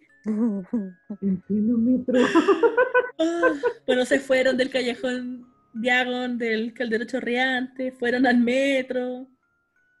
Y... De hecho, eh, Hagrid ayudó a Harry hasta el metro que lo llevaría de vuelta a donde los Dursley. Esta fue Sí. su pega. Te dejo aquí en el andén. Sigue tú. Es como, este es tu ticket para Hogwarts, el primero de septiembre, King Cruz. Aquí está todo. Nos Sí, vemos. pero, eh, cuando están comiendo antes de mandarlo al Sí. subirlo al tren, tenemos otra de las escenas donde Harry demuestra su baja autoestima. Otra confesión. Otra confesión, Sí. sí, que dice, todos creen que soy especial. Toda esa gente del caldero chorreante, el profesor Quirrell, el señor Olivander, pero yo no sé nada sobre magia. ¿Cómo pueden esperar grandes cosas? Soy famoso y ni siquiera puedo recordar por qué soy famoso. No sé qué sucedió cuando Vol, perdón, quiero decir, la noche en que mis padres murieron. Sea, otra vez él mismo tirándose para abajo, como incapaz de creer que podría lograr cualquier cosa. Pero aquí también destacamos que Hagrid igual fue un soporte emocional súper bueno y le dijo, Sí. no, tranqui, vaya a aprender, vas a ir de a Sí. poquito, te va a ir bien, tú tranquilo. Y le hace ver que no porque hayan niños que crecieron en el mundo mágico significa que ya manejan la magia, sino que van a estar todos a la par. Sí, Exacto. Y que Porque también van a niños po. igual que él que nunca han escuchado sobre el mundo mágico, que al igual que él es la primera vez que se enteran. Entonces, ¿Sabes qué? sí. Me acabo de dar cuenta que Harry repite este mismo discurso más adelante, po. cuando él está haciendo clase. Sí, También les dice lo mismo, ya me acordé, pero ya lo comentaremos en su ya momento. lo comentaremos más adelante. En como Sí, dos pero- libros más adelante. Eh, sí. sí. Oye, pues, sí, qué buen recuerdo. Sí, Bueno, y ahí Hagrid le dice, bueno, Harry, tu ticket, Un paréntesis. Anda King Cruz, paréntesis. Eh, yo dije, oye, sí, qué buen recuerdo. Y mi teléfono se prendió pensando que le estaba hablando a Siri, weón.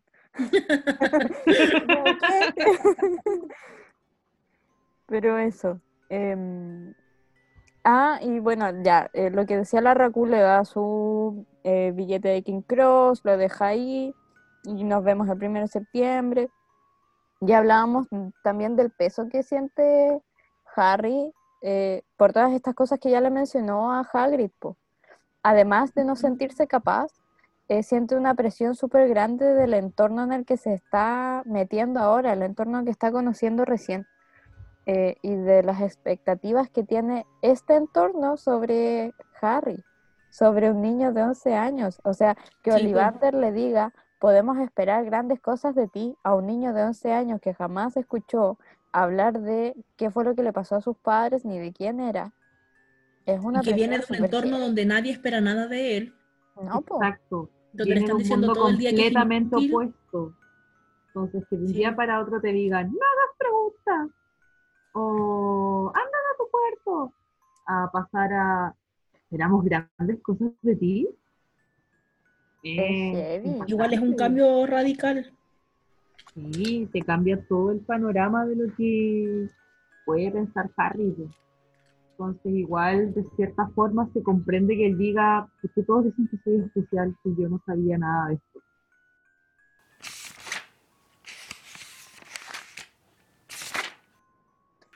Y con eso terminamos el capítulo 5. Y terminamos este primer capítulo del podcast. Sí, este primer capítulo resumen de los primeros 10 capítulos del libro. Recuerden que esto no va a ser siempre así. Estamos haciendo este capítulo resumen del 1 al 5 y el siguiente del 6 al 10. Eh, pero desde el 11 en adelante es un capítulo o dos, según qué tan largos sean, por episodio de podcast. Porque lo estamos haciendo así ahora porque nosotros ya, ya lo leímos. Y Sí. íbamos en el capítulo 10 cuando decidimos grabar esto. así que estamos haciendo este resumen. Sí. Sí. No se olviden de seguirnos en Instagram, suscribirse al canal, poner la campanita para que les avise cuando subamos un nuevo capítulo. Y eso, espero que les haya gustado. No se olviden de comentar, cuéntenos sus varitas o si tienen alguna idea diferente a las de nosotras. Estamos felices de, de compartir esto con ustedes y nos vemos pronto, o sea, nos escuchamos pronto. Nos escuchamos pronto. Eh, gracias igual por darse el trabajo de escucharnos. Espero que lo hayan pasado bien. Y eso, Sí. Esperamos eh, ser una, una grata compañía para ustedes y que se puedan distraer un rato también de todas las cosas que cada uno tiene en la mente o de sus propios dramas y pasarlo bien. Esa es nuestra principal misión, es entretener y pasarlo bien nosotros también. Así que eso, eh, un gusto chicas eh, por este nuevo capítulo haber compartido con ustedes como siempre y un gusto también que nos estén escuchando. Nos escuchamos pronto. Chau, chau.